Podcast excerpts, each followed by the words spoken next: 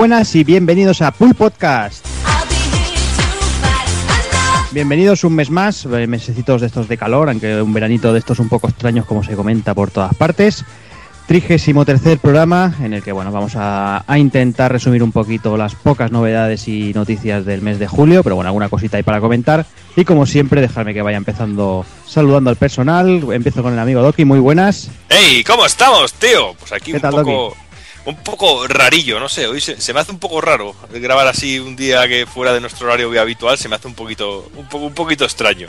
Bueno, el es lo que tiene, ¿no? Que hay que adaptarse un poquito aquí. Es lo que tiene. Como tú dices, aquí bien raro porque un día estamos a 40 grados que nos derretimos, otro día de repente frío. Pero bueno, como en parte me da lo mismo porque no me puedo ir a la playa porque estoy aquí atrapado por mis viejas y por mis gordas zumbonas, o sea que no, no puedo moverme. Pero todavía están ahí con la operación bikini. ya Uy, dicho no, yo creo que ya llegan a tiempo, con la, ¿no? la operación polvorón ya, más o menos, madre mía. Pero aquí me quedan los restos. Polvo- polvor- polvorón es el que te quieren pegar ahí. No me digas eso, tío, que me da miedo. Ya tengo un par de ellos que con no nombres por ahí. prietas. Sí, no, Pero- pero otro, otros de otro sexo que me quieren lamer la espalda y no, me da miedo tener alguno más, no, me da miedo. Tú piensas que las señoras mayores son una delicia, que lo que hoy es pus, mañana es costra. Cállate, hombre, qué asco, joder. Dios. A ver quién va a trabajar mañana, Juanan. Me cago en la puta. Que no las podrás mirar con la misma cara, Doki. No, no, aunque también todo hay que decirlo. Será más Hay las- alguna de 40 años así que la ves súper prieta y dices, joder, esta está que esta está de muerte, pero bueno, van quedando menos. Esas se van de vacaciones con los maridos y me quedan aquí los restos. Ya digo, el mes de agosto es terrible. Está claro. Pero bueno, ya que ya te- ha entrado Taco Kun por aquí, también le saludo. Muy buenas, Taco Kun. Muy buenas, tío, ¿cómo estamos? ¿Qué tal la playita? Bien, bueno, la he estrenado hoy, o sea que tampoco te creas que, que estoy abusando de ella. Pero bueno, eh, más que nada yo, eso de ir a pillar cáncer de piel, pues no me suele emocionar. Entonces yo- yo soy de estar mucho en el agua, ¿sabes? Y como este año con la natación, pues tengo el bañito diario, pues tampoco lo echaba demasiado de menos. Pero bueno, por socializar un poco y esas cosas ya está bien. Siempre, claro que sí. ¿Y de vicio qué? ¿Cómo va la cosa? Bien, bueno, un mesecito tranquilo, así que da un poco para, para jugar a cosillas que, que uno tenía por ahí pendientes. Pero bueno, que eso se ha acabado en cuanto ha llegado el, el de Last of Us Remaster de este, que canela fina, bueno, aunque no hubiera sido un remaster, hubiera sido canela fina, o sea, que lo esperaba con luego- muchas ganas. Luego nos contaréis un poquito sobre él. Che. Y bueno, vamos saludando también al amigo Hazard. Muy buenas. Bueno, pues muy buenas, aquí estamos pasando calor, eh, sin ningún juego comprado este mes. Bueno, para un juego de estos japoneses de 7 que me he comprado, me lo han robado, hay que ser enfermo. ¿Te han robado del buzón o qué? Me han robado el buzón, tío, y hay que ser enfermo para, para robar un juego de esos. Hay que ser enfermo para comprarlo, imagínate para robarlo. o sea, bueno, igual, igual ha sido el Snatcher, que no se creo. tiene controlado. Bueno, vete a saber. ¿Qué juego era? Ya, dínoslo y esas cosas. Y pues ahora no me acuerdo. No, claro, desapareció el buzón. Así. Y esto, señores, es la definición de un enfermo. Ahí está. E igual lo Ah. volveré a comprar, qué remedio, por 13 euros. Tampoco. Tendrás que recordar el juego antes de recomprarlo. Bueno, ya miraré, ya miraré en eBay, tío, la lista de, de compras antes de, de volver a pedir. Pero bueno. Vale. Y ¿Y nada, por el acabando. resto todo bien? Bueno, por el resto, pues acabando Tales of Vesperia, que, que ya tocaba después de, de no sé cuántos años. Me parece que es el, el JRPG que más madurado. Y empezando con el Cilia y el Demon Souls. A ver. Y, espe- y esperando el anuncio del nuevo Ryuga Gotoku, ¿no? Bueno, eso sí, el día 28 me parece, o 24, bueno, uno, un día de estos. Pero bueno, Veremos, a ver. Total, va a anunciar algo que no tendremos, pero bueno, lo que hay. Para móviles. Dirán, seguro. dirán, mirad cómo mola Hatsune Miku en Europa y en Japón otro Yakuza. Venga, patas los huevos, sí señor. Pues sí. Ay, en fin. Pues nada, voy a acabar saludando también al amigo Evil, muy buenas. Muy buena. ¿Qué tal? ¿Qué tal? ¿Cómo vas? Bueno, bien, con la espalda quemada, tío. Como tú has dicho, por usar Mm. ahí crema. Es que no. Tendría que haber cogido el factor Fallout de protección, pero, tío, no. Sí, claro. no la verdad que es que me he quedado aquí y, y me están ardiendo los hombros, tío. Hombre, pero, Pero tanto, bueno. calor, tanto, calor, tanto calor no tendrás, porque veo que estás ahí en el punto de mira esa pedazo de bufanda. Sí, la bufanda del Zelda. Ya me va a trolear con eso. No, no, todavía no, cuando te la compres, no te preocupes. ¡Una basura! Me, la, me la compraré y haré y así seré más gafapaster que Doki. Seré más que Doki. Yo espero una foto tuya de desnudo solo con la bufanda. Hombre, por supuesto, no, no, desnudo no, desnudo es muy soez. Yo me, me taparía con la, me taparía las partes nobles con la bufanda. De él no sé, pero por Google sexy. seguro que aparecerán muchos, ¿eh? Seguro, Hombre, seguramente. por supuesto. Seguramente. Bufanda que no es fea la bufanda de los cojones. Está mal hecha, pero con ganas, eh. Madre mía, los colores que son muy qué muy feo, pero muy feo, muy feo. Te tomo la palabra, eh, Doki. Como te vea con la edición especial, mueres, eh. ¡Eh! sepas. Yo he dicho que una cosa es que sea feo, otra cosa que no me lo compre. Ah, vale, sí, sí, sí, pero Ya es que, estamos. macho. Ya la estamos liando, ya. Es que eso no lo han hecho ni, ni en China ni en India. Es demasiado fea hasta, hasta para... Madre mía, en vez de dar el, el pedazo de despertador ese que van a dar en Japón y todo, no, aquí la mierda de bufanda esa que han tricotado ahí cuatro abuelas. Nos oyen decir que el tiempo está jodido, pues dice, venga, para que no pasen frío los pobres. Madre mía, vaya, vaya, vaya Eso tela. destiñe, destiñe. En fin, ¿todo bien, Evil, entonces? Sí, muy bien, muy bien. En buena compañía, en las vacaciones y, y ya está. Bueno, tres, tres días de buena compañía, que usted lo sabe bien. Sí, sí, sí. Y ahí pasando calor. Pasando Pues nada, se- pues nada, señores, yo creo que después de la intro ya podemos ir entrando un poquito en materia, va.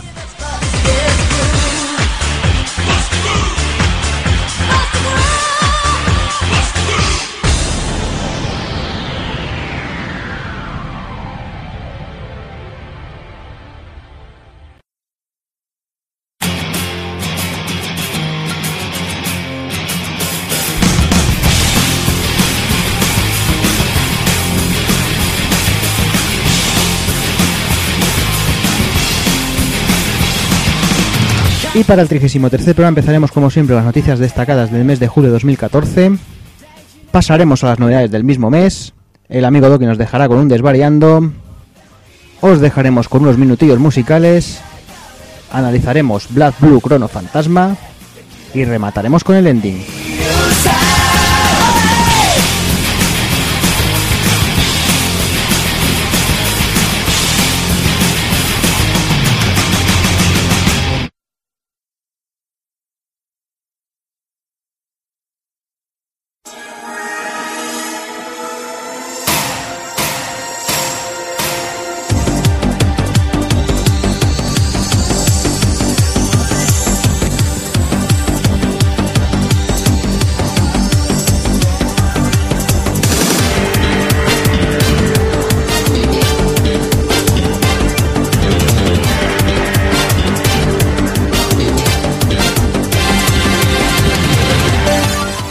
Vamos ya con las noticias, lo que comentábamos, eh, mes de julio, mes complicado para el tema de videojuegos, hasta ya de la semanita que viene que ya empezará la Gamescom y todo esto, que quizás tenemos alguna sorpresilla. Poquitas cosas nos quedan en el tintero, pero bueno, vamos a repasar lo que nos ha parecido lo más destacable de este mes y empezamos con el anuncio de Electronic Arts, Electronic Arts Access, que bueno, que como sabéis, ya habéis leído en muchas partes, es, el- es un sistema pues para, para poder jugar a los juegos en descarga digital de- de la propia compañía. Según en palabras de ellos mismos, dicen, en Electronic Arts siempre estamos buscando nuevas formas de hacer fácil el acceso a los jugadores para los nuevos juegos de Electronic Arts y estamos ansiosos por conocer las ventajas que EA Access otorgará a los jugadores de Xbox One. En principio, bueno, como, como comentábamos, la beta ya está en marcha en Estados Unidos, es, un, es un abono de, de 5 euros al mes o de 30 al año y en el cual nos permitirán pues tener acceso al EA Vault que han llamado, que ahora por el momento son juegos de catálogo de Electronic Arts que han empezado con FIFA 14, el Madden NFL, el Piggle 2 y el Battlefield 4 y ya comentan que poco a poco irán añadiendo más títulos. Además de todo esto, también nos darán un 10% de descuento en contenidos digitales y accesos previos a los, a los nuevos lanzamientos, como por ejemplo pueden ser todos los NFL de la versión 15, NHL 15, FIFA 15, NBA Live 15 o incluso el, próximo Dragon Age Inquisition. Que bueno, que será eso, un acceso temprano o algunas, algunas cositas que, que quedarán por avanzado. Eh, otra de las cosas que se, que se ha comentado es que eh, para usar este servicio no será necesario estar suscrito a Gold y sobre todo es exclusivo únicamente de Xbox One. Taco Kun. Pues a mí con esto Electronic Arts lo que me demuestra es que va buscando ser otra vez, otro año más, la peor compañía del mundo posible. ¿Vale? Porque este sistema me parece, o sea, cuando tienes algo que dar de verdad, lo veo correcto, como puede ser el Games with Gold de la Xbox, que cada vez es mejor, o el, el PlayStation Plus, que también, menos este mes que es un truño, es bastante bueno por norma general. Pero en el caso de Electronic Arts, te paras a pensarlo y dices, a ver, ¿qué tiene Electronic Arts esta generación? Eh, quitados los juegos que salen cada año, que tienen 6 juegos, 7 juegos, ¿sabes? Dices, bueno, ¿qué me van a ofrecer? Cada vez que cuando vaya a salir el FIFA 16 me van a regalar el 15. Cuando vaya a salir el Battlefield nuevo me regalarán el Battlefield viejo. Vale, a eso le añades el Dantes Inferno y los Dead Space y, y para de contar, es que no hay más. Entonces, ¿qué es esto? Si todas las compañías empiezan a, a subirse a este carro, está claro que puedes comprar los juegos de la manera de siempre y tal, pero no, no veo... O sea, creo que Electrónica se está meando en, en tiesto que no le corresponde. Ya lo intentó también con el Origin y, y no tiene más que quejas y problemas. Y creo que esto tampoco va a funcionar. Yo, bueno, mm, a ver, estoy bastante de acuerdo contigo, pero pienso que juegos como los FIFA y estos juegos deportivos tienen bastante bastante público y Sí, claro, pero final- tienen, tienen público, pero cuando, se, cuando en sep- si ahora te dan el FIFA 14 y el mes que viene sale el FIFA 15, la gente ya no va a querer jugar al 14, se van a comprar el 15. Y el 15, O te lo, o- y el 15 o- te lo regalarán el año que viene, cuando vaya a salir el 16. o incluso es un arma de doble filo, porque la gente no se comprará el juego nuevo y se Exacto, esperará se sus esperarán tres o el- cuatro meses, año. Se No, no, esperará no, sus es que cuatro y cogerá el juego gratis en esta plataforma. También pueden hacer eso. Es que dudo mucho que sea a los 3 o 4 meses. Yo ya te digo que para mí menos de un año, o sea, de- del tiempo justo de que vaya a presentarse el nuevo, no van a esperar. Sí, yo creo que sobre todo es lo que comenta Takokun. FIFA saldrá, pues eso, si el juego tiene que salir en septiembre-octubre, pues para el junio-julio como mucho te darán el- la versión anterior, porque si no es absurdo, yo no sé si tiraría en piedras sobre su tejado, porque si no la gente diría, mira, pues por 30 dólares yo me hago de esto y paso de gastarme los 70 pavos que me cuesta el, el FIFA, que es el único juego que compro al año. Claro, y además es eso, si en septiembre ya compras el FIFA, el 15, pues te importa una mierda que el año que viene te lo vayan a regalar dentro de 10 meses. Claro, ver, la- lo suyo sería saber el descuento que hacen a los usuarios del Electronic Access a las novedades, porque a lo mejor sí que hacen un descuento cojonudo, que lo dudo. En teoría un mejor te dicen, 10%. Bueno, el, el 10% se habla del contenido de contenidos digitales, no se, con- no se habla de juegos. Pero vamos, teniendo Pero- en cuenta que Electronic Arts pone todas sus novedades a, a 70 pavos en las plataformas de descarga, Sí, sí, no, no pues claro. aún así te sale más a cuenta irte al MediaMarkt y comprártelo y, y te ahorras pues casi un año de, de Access. Mm, está claro. No sé, yo depende de cuando pongan los juegos a la venta. Si te dan, si al cabo de tres meses o cuatro lo pones ahí eh, en, el, en la plataforma esta puede ser interesante, pero también es lo que digo, que puede ser un arma de doble filo y que la gente diga, hostia, si me lo van a poner, que yo creo que ya pasa con el Plus, con muchos juegos o con el Games with Gold. Juego que te salga eh, de este tipo, el Strike este que han puesto en este mes en el, en el Gol. Yo, por ejemplo, lo vi a 19.90, digo, hostia, me llama mucho el juego. No lo compré y he visto que en dos meses lo tenía, lo tenía en alquiler gratuito, porque no lo puedo llamar que sea tuyo. Lo tenías en, en los Games with Ya, pero tú, tú, por ejemplo, el, el público más grueso de, o el que compra los FIFA, el público más asiduo, yo, yo creo que esos juegos los compra nada más que salen, porque realmente le Claro. interesa Claro. tener esa Sí, novedad sí. en ese momento, no esperar cuatro meses. Lo, entonces, directamente, pues te vas a la muerte. Si el público compra todo en ese mismo de esto, Claro. pero ah, bueno, hay que saber que si quién puede comprarse todo o si el si aparte de esto te traerá torneos o alguna cosa que te incite a comprarlo y que sea interesante comprarlo.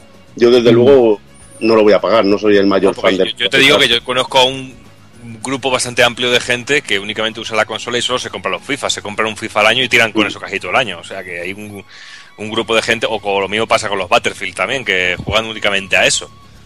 Realmente. pero no sé, Yo yo es veo que que, ya- tendría que tener más incentivos. Yo es que ya te digo, fue, fuera de, de lo que son juegos anuales, el último juego que recuerdo de Electronic Arts, quitando el Titanfall, es el Reckoning. Y salió hace dos años y pico, o casi tres. Ujú. Bueno, pero tiene más cositas, lo que pasa que bueno, que tampoco son juegos que vayan a salir cada año un montón. Lo que también, bueno, también hay que pensar que el, que el sistema este está en pañales. Yo creo que con el tiempo, pues no sé, supongo que darán recompensas, ¿no? Por ejemplo, te compras FIFA 15 nuevo, te regalamos tres meses de EA Access y mierdas así para, para supongo, intentar enganchar al personal. No sé, es una apuesta arriesgada. La verdad es que si, si todas las compañías hacen lo mismo, aquí acabamos con la tarjeta de crédito más fundida Claro, que es Dios, que, ¿no? es que el, el Games with Gold y el PS Plus dicen, bueno, pues este mes un juego de esta gente, les pagamos X dinero por tenerlo todo el mes eh, a libre descarga y listos. Y el mes que viene vamos a otra compañía y así siempre tienen catálogo y variado, pero Mm, una compañía que tiene 10, 12 juegos en total, eh, al año ya va a estar quemado. O eso, o te sacan un juego cada seis meses. Claro, ese es el problema. El, el, el- el ancho del catálogo, ¿no? El extenso del catálogo de Electronic Arts, que tampoco es... Que de hecho ya ves tú lo que han puesto en la beta, el FIFA y el Battlefield. Y luego el Madden, que a los americanos Sí. les gustará mucho. A mí me ponen un Madden y les pego un bofetón. Y el Peg el 2 este, que, que bueno, sin comentario. Mm. Sí, sí. Pero bueno, es lo que es lo que hablamos, ¿no? Es el catálogo de, de Electronic Arts. Eh, no sé si Hazard tiene algo que comentar. No sé, ¿qué, qué, qué- qué opinas del tema? Pues que le den por culo, eh, la verdad. Sí, claramente, para, para sacar FIFA 14, todo- 15, NHL 15, todo 15, macho. Todo juego de deportes que solo interesan en Estados Unidos. eh, menos el FIFA 15 y el NBA Live aquí un poquito, pero No, el NFL. NBA Live, nada. El NBA Live es un truñaco. Aquí la gente Pero- compra. El NBA Live es el que anuncian y luego cada Sí. año y luego no lo sacan. Eh, Sí. Ah, bueno, pues entonces ya sabemos que ese no va a salir. Pero bueno, que, que nada, eh, como decíais, una mierda que con tan pocos juegos que tiene esta compañía, eh, lo único interesante es Dragon Age Inquisition y tampoco es que es que lo vea. Y encima exclusivo solo para Xbox One. ¿Quién se compra eso? Nadie. Bueno, pues muy bien. Bueno, pues veremos a ver cómo si la cosa cuaja o no cuaja, a ver si bueno si, si empiezan a hacer novedades que estén bien o no, o, o- o queda en el intento, quizás se hace la beta y al final no acaba ni, ni saliendo a la luz, pero bueno, todo, todo se verá en los, en los próximos meses. Y vamos con la siguiente noticia, una buena noticia, o al parecer debería de serlo, y es que bueno se confirma que, que hay un nuevo King of Fighters en desarrollo, al parecer un King of Fighters en entorno 3D, y todo viene a través de una- unas, em- unas ofertas de trabajo que ha publicado la propia compañía en su web, que en la cual mencionan expresamente la saga King of Fighters y el trabajo de grafistas para 3D. Y además se pide experiencia en programación para PlayStation 4, Xbox One, PlayStation 3 y Xbox 360, con lo cual será un juego que irá en, estará a pie entre las dos compañías, entre las dos generaciones. La verdad que, que yo creo que aquí es una noticia que está, pues la verdad es que nos, no, no- nos gusta, yo creo que, que puede salir algo interesante, no sé si, si es un nuevo King of Fighters y, y si lo trabajan bien, Tago-kun, yo creo que, que puede dar que puede dar muy decisivo. Vis- Visto el camino tomado en King of Fighters 13, yo creo que, que puede salir algo interesante. Pues sí, aunque la verdad es que parece que van a tomar otra, otro camino. Y bueno, eh, hablábamos antes del mensaje oficial que hay en la web, eh, os lo transcribo que lo tengo por aquí apuntado, es estamos trabajando en un nuevo COF. Cambia la historia de los juegos de lucha con tus propias manos. Estamos buscando nuevo personal de desarrollo. ¿Sabes? Y es eso. Y luego entras en, en las ofertas expresas del, del King of Fighters, tanto para programador como para técnico de diseño y cosas así, y te lo ponen todas el, el tema 3D. ¿Sabes? Y bueno, yo la verdad es que las veces que he jugado a un juego 3D de, de SNK, he quitado el, el Samurai Shodown de, de la Play 1, que no me gustó nada. No sé, yo con Fatal Fury Wild Ambition me lo pasé muy bien. Creo que era Wild Ambition, ¿no? El, el 3D. Wild Ambition, Ahora sí, sí. Sí. siempre lo confundo con el Dominated Mind. Y sobre todo, bueno, cuando Falcon Hoops tuvo la historia de ser productor de, de la compañía y tal, que hizo los, los Maximum Impact, sobre todo con el segundo, y yo disfruté mucho, o sea que incluso no me importaría ver un, remaster HD de ese Maximum Impact 2 mientras trabajan en un, en un COF nuevo. Y bueno, lo que está claro es que parece que el estilo que vayan a seguir es el de el que ha traído Street Fighter 4, ¿no? O sea, trabajarlo todo en polígonos y, y ponerle el, eh, el recubierto guapo y así quizá nos puedan traer especiales bastante espectaculares, así girando cámaras y cosas así, que es algo que, que no hemos visto nunca en la saga. Y so- yo sobre todo espero que que le pongan que busquen sobre todo a un ingeniero que, que programe que programe bien el juego online que yo creo que era la mayor falta del COF 13 el COF 13 si hubiera tenido un juego online en condiciones hubiera hubiera cambiado mucho la cosa Y, y es una lástima porque es un juego que tendría que haber tenido un reconocimiento mucho mayor en ventas y, y haber dado beneficios a SNK, Playmore en este caso. Mm. Y, y la verdad que si solucionan sobre todo, yo sobre todo lo que más miedo tengo es que del juego online esté, esté en condiciones y sea digno de, de un juego de lucha, que yo creo que es importantísimo para este tipo de títulos ahora mismo. Yo creo que ese problema no nos lo encontraremos precisamente por el, el cambio ya del pixel al, al 3D, ¿vale? que esto les va a dar ma- mayor agilidad de, de movimiento y todo, porque lo que eran las cargas de los píxeles y tal era una burrada. Y claro, Sí, pero eso, eso no, para mí, para mí no es una excusa eso, porque si lo has podido jugar el Sear Strike, que necesita mucha precisión para hacer el parring y tiene cantidad de frames de animación, para mí no, no es una excusa, fue una puta chapuza y punto. Y hay que hacerlo bien y, y ya está. Pues sí, no, si yo no les disculpo, yo lo que digo que con el 3D es mucho más fácil Supongo que sí, no, pero no tener que- ese problema. Sí, además, Supongo juegos que de SNK que están por ahí, el único que funciona medio decente es del 2002, creo, ¿no? El resto, COS 98, recuerdo que iba como el culo. El, el COS 98 13 iba más. va así, así. El 3 es el que también va muy mal, va, Mm. va bastante mal. Y Pero no- que hablamos, un, claro, lo que hablamos, un juego de lucha online que funciona con lag y todo es, es injugable, vamos, es no vale para nada. Y además es un juego que a dobles es, es un magnífico, es un puto vicio. Y entonces quitarle ese gustazo de pegarte combates online con tus colegas y esto, o, o simplemente por el placer de jugar contra gente de, de fuera, pues es una putada. Y, y lástima porque el COS 3 es un juegazo de lucha. Pues sí. Lo que también me pregunto es qué es lo que harán esta vez con el juego, porque bueno, eh, el COF 13 termina una saga y normalmente lo que pasa es que cuando terminan una saga lanzan un Dream Match. Y no sé Mm. si esta vez harán lo mismo, porque la verdad es que tienen la, la estupenda oportunidad de hacer un Dream Match que realmente sea un reinicio de una saga. Pues bueno, no creo que le joda a nadie diciendo una cosa del final del COF 13 a estas alturas, pero bueno, cuando termina el capítulo de Ash, eh, lo que hace eh, permite, digamos que hace que muchas de las cosas mm, que pasan realmente no hayan pasado. O sea, hay un, movimiento temporal ahí y SNK puede utilizar este, este rollo para decir, bueno, pues mm, volvemos a meter personajes que nos hayamos cargado, como por ejemplo los, los Team New Faces de, del Orochi, que tanto los queremos y, y no los meten porque están muertos y gente así.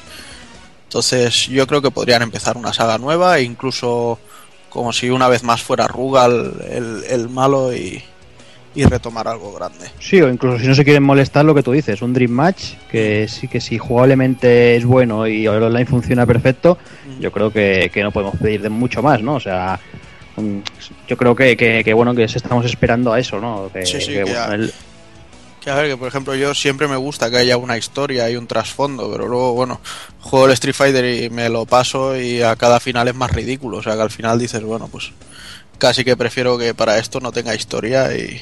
Sí, a ver, al final en un juego de lucha las historias suelen ser testimoniales, quitando, quitando algunos algunas excepciones, ¿no? Pero bueno, que es lo que tú dices, si, si las tienen, pues bienvenida sea, ¿no? Pero bueno, si, si eso tiene que, que- que restarle al, al juego online, pues mira, oye, que se lo ahorren y trabajen bien el código. Lo que yo lanzo la pregunta, que porque no lo sé, si alguien nos escucha lo, lo sabe, eh, la, la edición de COF 13 en PC funciona, si funciona correctamente online, es que no lo con, sé, el, con el culo también. también va A igual. mí, me han dicho, a mí me han dicho también que con el culo, lo mismo que a. Vale, vale. O sea que nada, o sea que no es no es problema de servidores de Xbox ni de Play ni nada. No, no, es la programación pura.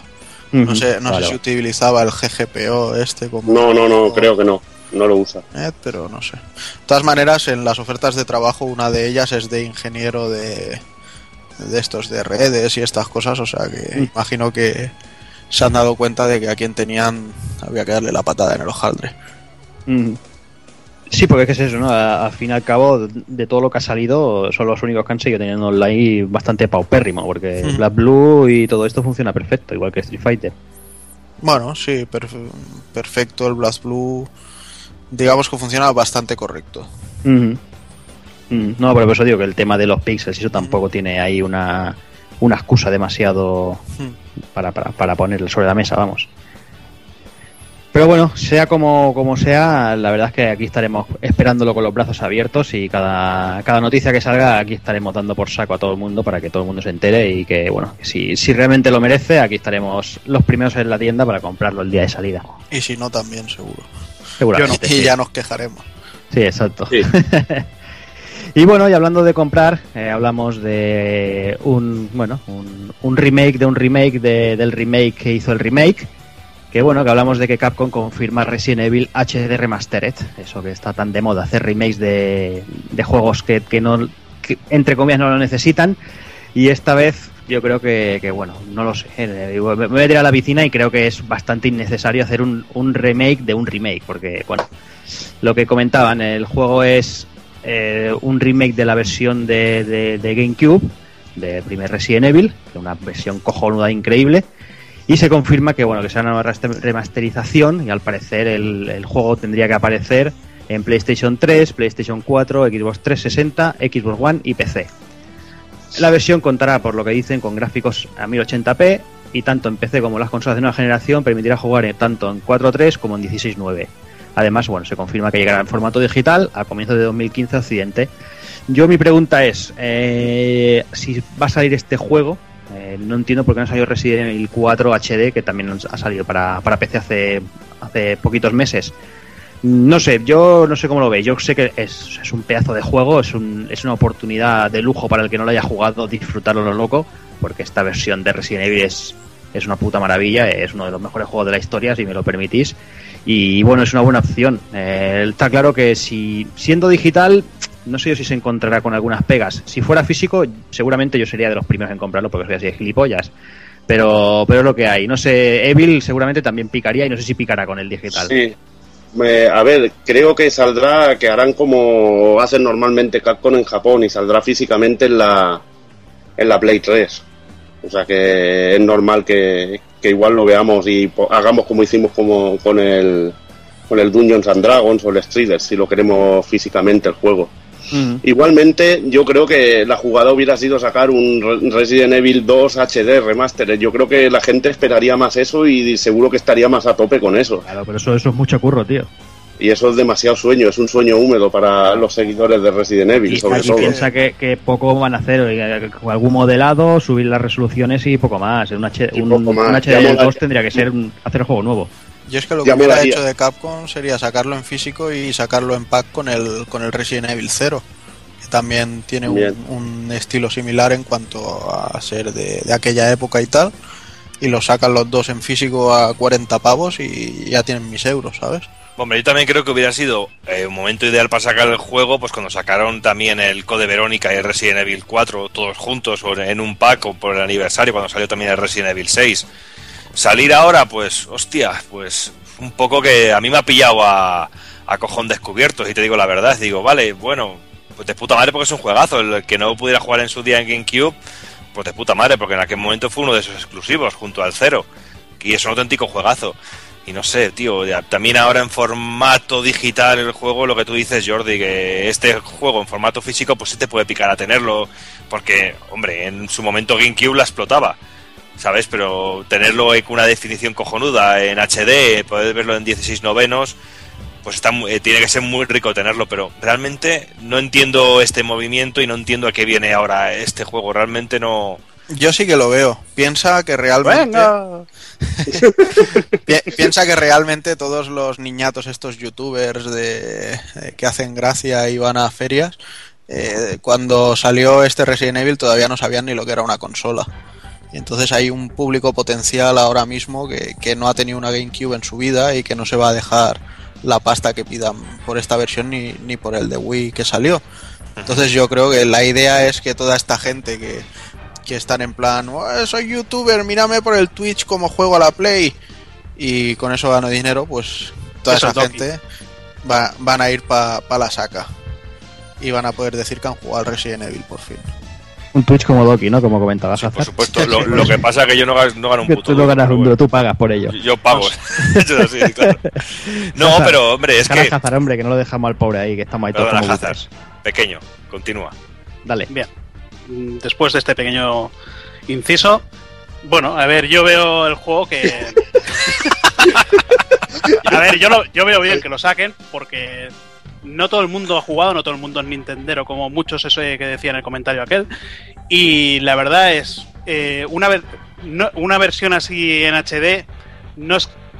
eh, no sé, yo creo que yo creo que al juego le hacía falta. Igual el 16 el 16.9 es lo que veo que sea una chapuza, porque es eh, la versión es el cuatro, en cuatro tercios recortado por arriba y por abajo Sí. y tal como mueves al personaje hacia arriba o hacia abajo hace un pequeño un pequeño scroll hacia arriba o hacia abajo es, es lo que veo peor también veo peor que, que lo único que han hecho es subir un poquito la resolución de las texturas porque gráficamente en GameCube ya era ya era bastante bueno y quitarle los dientes de sierra que podía verse en, en GameCube Mm, por suerte lo- nuestros amigos de Wii U podrán disfrutar en HD. Ah, no, esos no.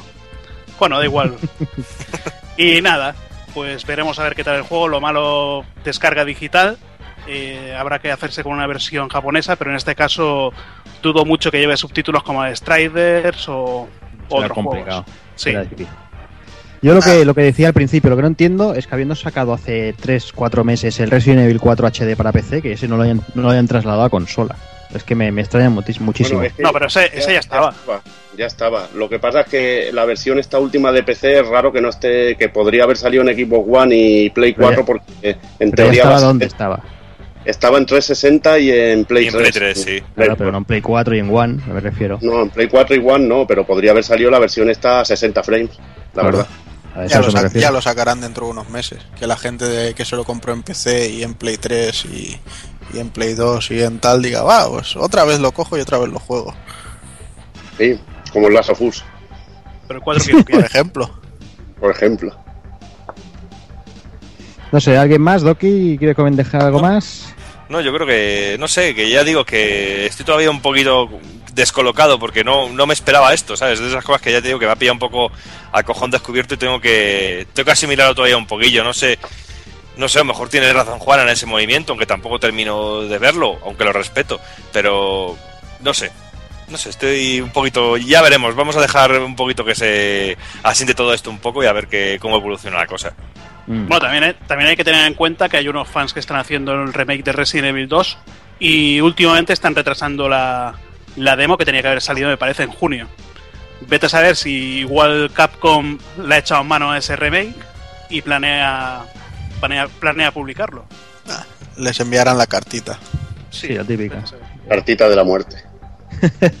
No te extrañe. Hombre, lo ideal sería eso, que esto fuera un poquito como un poquito de vaselina para preparar para una nueva entrega o para un remake del, del 2, que también yo creo que es lo que se lleva pidiendo muchísimo tiempo por parte de los fans más acérrimos a Resident Evil, que siempre están diciendo que un remake del 2, un remake del 2. Esto es para que todos los pesados que están todos los días diciendo es que Resident Evil tendría que volver a sus orígenes, dejen de tocar los cojones. Pero también te digo una cosa, un- básicamente es eso. eh, eh, ahora mismo pones un juego nuevo con los controles de un Resident Evil clásico y yo creo que no se lo come ni el tato, realmente. Bueno, por Bueno. eso tiene opción de opción de Por eso parece. De él sí puedes hacer el control ahora más actual, dirigirte el personaje hacia la dirección que le des. Eso también es otra de las cosas que tiene.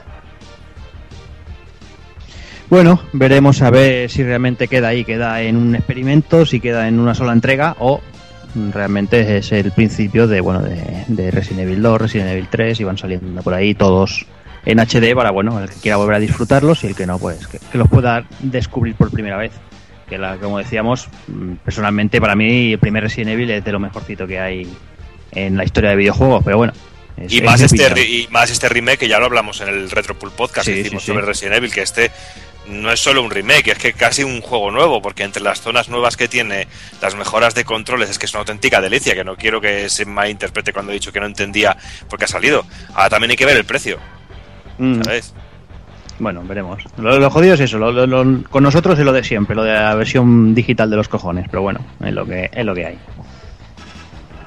Y bueno, vamos con el amigo John Romero, eh, creador de Wolfenstein y Doom, que bueno, que personalmente el hombre cree que el PC está recuperando mercado poco a poco, ¿no? Ese mercado que durante los últimos años se había perdido parece que, que vuelve a repuntar, ¿no?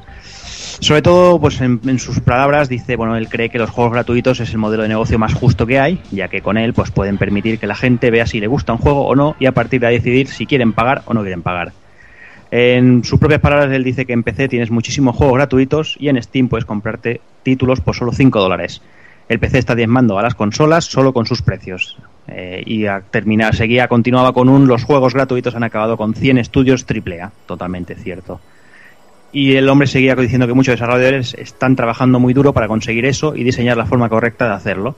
Dice que quieren que la gente quiera darles el dinero, dice no que lo tengan que dárselo por obligación. Si tienes que dar dinero, algo, o sea, si tienes, si tienes que dar el dinero obligado es porque algo estás haciendo mal porque para los diseñadores de videojuegos es como el, santo grial, ¿no? Se refiere. Yo estoy muy de acuerdo con este hombre, yo ya lo he comentado, nosotros aquí ninguno somos de, jugar en PC, pero sí que hay que darle la razón en el tema de que, de que Steam está, está barriendo muchísimo, está barriendo el mercado a tope con esos precios, con esas rebajas, con esos humbles, con los humble dumbles, y la verdad es que, yo creo que, totalmente tiene razón, ¿no? O sea, que, quiere el, el, usuario tiene que, tener la sensación de que, que él quiere dar el dinero, ¿no? No que le están robando el dinero por un juego. No sé, Takokun, ¿qué, ¿qué opinas tú? Yo lo que opino es que cuando el PC tenga un Mario, un Uncharted o según que otras sagas o un Tales y cosas así, entonces consideraré que el PC es una herramienta para jugar. Mientras todo lo que tenga sean 20.000 eh, FPS y, y, alguna versión de, de cosas que salen como de Ubi y tal, para mí seguirá siendo algo que no me interesa. No te creas eh, que faltan tanta cosa, así que hay muchos. Eh, lo que pasa, lo que pasa es que ahora se disimula mucho, ahora se disimula mucho con tanto indie, por el rollo de Steam, bueno, pues los Kickstarters, el Green Lead y todas estas cosas, pues sí salen cositas que tienen un rollo muy de vieja escuela y molan de jugar un rato y tal, pero bueno, pero eso a precios de 10 pavos, incluso menos, porque mira el, por ponerte un ejemplo, el del vikingo ese que tanto nos mola y tantas veces hemos visto el vídeo, pero hemos dicho, pero hasta que no cueste tres pavos no lo compro, porque no me voy a gastar más pavos en esto. Mm, pero bueno, yo creo que, que, por nuestra parte es lo que hablábamos hace un momento, en el tema de, del formato digital, más que, más que el tipo de juego, creo. Mm, no, bueno, en mi caso no lo es, porque, no sé. Ya llega un momento que dices, bueno, si es digital es digital y si es físico, pues mejor. Pero ya te digo, para mí eh, las consolas, cada casa tiene su seña de identidad y el PC no la tiene. La única seña de identidad que tiene es eso, 20.000 eh, FPS. Mm, no sé, la verdad es que, realmente no hay tantos juegos que no salgan para PC. ¿eh? A, día de hoy mm, estaríamos hablando de un 25% de juegos que no salen en PC. El resto está apareciendo en Steam o en otras, o en otras de las plataformas. Sí, pero yo creo que Juana se refiere un poco más a que haya algo exclusivo que solo, lo pueda jugar en, PC, en ese sentido. Que tenga un, Mario o un Uncharted o un concepto de juego que sea único en PC en ese sentido. A ver, yo soy. Que no sé, que a lo mejor lo hay, ¿eh? Yo soy un desconocedor total del PC, es que yo no tengo ni yo, por eso, eso es lo que te iba a decir. Yo también soy desconocedor del PC, pero en PC hay juegos de juegos exclusivos para PC que puede que no sean de tu gusto, que sean FPS o juegos de terror o distintos o aventuras incluso gráficas que no salen en consola. Y también tiene sus exclusivos, que esos exclusivos no te atraigan a, como en el caso de Takokun y como en el caso mío, porque a mí los exclusivos de PC me la traen floja, la verdad. No es el tipo de juego que me, que me gusta. Pero hay que reconocer que por precio, por la potencia de la máquina, que además es una máquina que tiene que, que puedes poner prácticamente lo que quieras, encima si tienes un, un, buen cacharro puedes jugar a los juegos que es quizá donde estará la mejor versión de todas pues es muy atrayente para mucha gente. No sé, pero también resulta que las consolas que estamos jugando hoy en día son clones de PC, ya no son un hardware distinto al PC como pasaba antiguamente. Y ahora son muy parecidas en, ya, pero también el PC de 400 pavos que te puedas comprar hoy para jugar un juego que vas a jugar también en la Play 4, dentro de 6 años, cuando Play 4 y la One hagan maravillas, te dirán, sí, sí, si quieres jugar a esto en PC, cámbiate la gráfica, para la gráfica te tienes que poner ya una interna nueva, eh, una placa base, un no sé qué, y dirás, bueno, pues me gasto otros 700 pavos. No, no creo que sea tanto, Juana, ni piensa que cuánto vale un juego de, de Play 4 nuevo o de One. Sí, no, claro, está claro que el, precio de los juegos es más barato te renuevas, te renuevas la gráfica y eso. Para mí hay que luchar en juegos exclusivos y. ya, pero tú, imagínate, tú imagínate que tu experiencia con el Shovel Knight mm. la vayas a tener cada vez que compras un juego. No, O sea, hombre, ahora no. te falta el DLL de su prima monta en bicicleta. Ahora No, te si falta el, Direct cabrón, Drive ya, X de sí, no sé sí. qué y no sé cuánto. Y soy el primero que rabio en eso, que me estuvo que ayudar. Yo soy muy torpe con el PC también, lo tengo que decir. Y, y me cuesta, y a veces cuando está el rollo de las configuraciones lo tiraría por la ventana. Le pegaría una patada y diría, a tomar por culo. A mí me gusta coger, enchufar y jugar. Soy así de pero, simple pero, pero ¿quién nos dice que el, el problema del Shovel fue por jugar la promo? también, también. Ah. Ah. También. Ah, quizás si se hubiera comprado en Steam no hubieras tenido ningún tipo de problema. Ahí está. Eso Todo hay que mirarlo. ¿sabes? O sea, el problema, yo, yo creo que el problema ya no viene por ahí. Yo es que lo que comenta el, el Juanan de Takokun de los, de los exclusivos, yo estoy muy de acuerdo con él, porque yo también disfruto mucho más con los exclusivos de consola, igual que vosotros, igual que la mayoría de los que estamos aquí. Pero es lo que digo, Assassin's Creed, por ejemplo, la tienes. Eh, no sé, Bioshock también, Sí, pero tienes- Dark Souls tienes- también. Pero es que tienes, tienes eso, lo, lo más comercial y lo más así, pero no tienes un Bayonetta, no tienes un Mario, no tienes un Xenoblade, no tienes un, un Uncharted, no tienes un Last of Us, no tienes eh, los Forzas, Sí. por decir algo de Claro, Microsoft, pero es que, no si pareja te- que, bueno, que no juego de conducción hay, hay que le pegan mil patas a la fuerza, eso ahí sí que no, no hay nada que hacer. Pero es que realmente si hablamos de exclusivos, es que al final, si ponemos esa excusa, tenemos que acabar con todas las consolas. O eso, o, o quedarnos con unos exclusivos. Pero es que es básicamente lo que hacemos, tenemos casi todas las consolas ¿Tú ya. tienes, tú tienes la One? Es la única que me falta, pero bueno, eh, hablemos de esto dentro de un par de años. Claro, pero estamos en las mismas. Claro, tú, no- tú no puedes jugar, por ejemplo, a Forza, no puedes jugar de Racing 3, y en PC sí podría jugar a The Racing 3, por ejemplo. Sobreviviré. Bueno, y a lo mejor hay muchísima gente que puede sobrevivir sin jugar, no sé, eh, el Uncharted o el de Last of Us, no sé. Seguro. La gente que tampoco le gustan. Seguro, pero bueno, que por eso desde un principio me has preguntado mi opinión y yo te he dado la mía. O sea, el por qué para mí no, un PC no es lo mismo. Igual que la noticia es lo que cree el señor Romero este. Y bueno, que, que él haya hecho el Wolfenstein no le da la verdad universal ni, ni me la da a mí. Bueno, es que nadie está diciendo que tenga la verdad uni- eso. universal. Él, él se basa en, en- en números y tiene razón en los números. O sea, se está vendiendo y le está diciendo que lo que quiere es que la gente quiera los juegos, no quiera que, que le obliguen a pagar por ellos. Sí. Pero bueno, el, ese, el debate está ahí. Pero bueno, es que yo ya te digo, yo con el tema de los exclusivos, eh, que te diga, eh, según mucha gente, Nintendo es una puta mierda y desde hace tres meses la gente está comprando Wii U a lo loco. Por mucho, por muy mierda que era la consola. Y es así, al final la gente pues se calla las palabras y si te sacan un juego que solo lo puedes jugar, tú imagínate que, que te dicen ahora Dark Souls 3 exclusivo PC, ¿qué haces? Pues te digo que me pondrías en un aprieto porque no creo Ah. que lo jugase. Está la gracia, ponerte en un aprieto. No, no, te digo eso, que, que no creo que lo jugase. O sea, no me iba a comprar un ordenador para correr el juego. Bueno, es que lo, lo bueno del ordenador es que no necesitas tener lo último. Es que estáis muy equivocados en eso. Yo ya te digo, yo no soy de No, jugador yo es lo de que PC, ¿eh? pero yo estoy jugando, yo estoy jugando, yo tengo en el mío tengo una, una tarjeta que la compré hace más de 5 años, me costó 70 euros de segunda mano y todavía estoy arrancando la gran mayoría de juegos a casi casi a tope. ¿Sabes? Yo es lo que, el- es eh, que lo de, no lo de las tarjetas gráficas de 500 euros, de 600, 700, eso muy poca gente lo compra. Eso también te lo digo. Es que con una de do- con una de 200 te, te cepillas seguramente a una Xbox 360 y una Play 3, las cepillas brutalmente y seguramente estés a la altura de una One y una Play 4 e incluso estés mejor. Claro.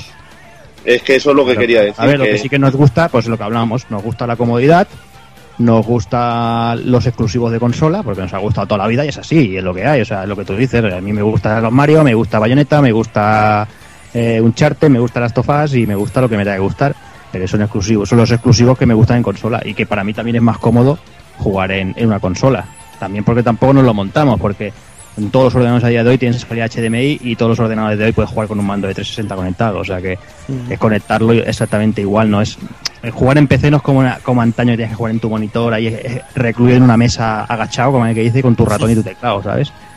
La cosa ha variado mucho, pero bueno, sí que te, ahí te, yo te doy la razón porque yo estoy, ya te digo, yo estoy de, de- tu parte porque por eso yo, yo lo entiendo igual que tú, pero yo me refiero, el tema de Steam y todo eso está haciendo, yo creo que está haciendo mucho daño a la- sobre todo a las grandes compañías, porque es lo que tú dices, sacan un juego y vale 30 pavos en Steam, pues me espero tres meses a que valga 10 o me espero un año a que salgan las próximas rebajas y me cueste 60 céntimos.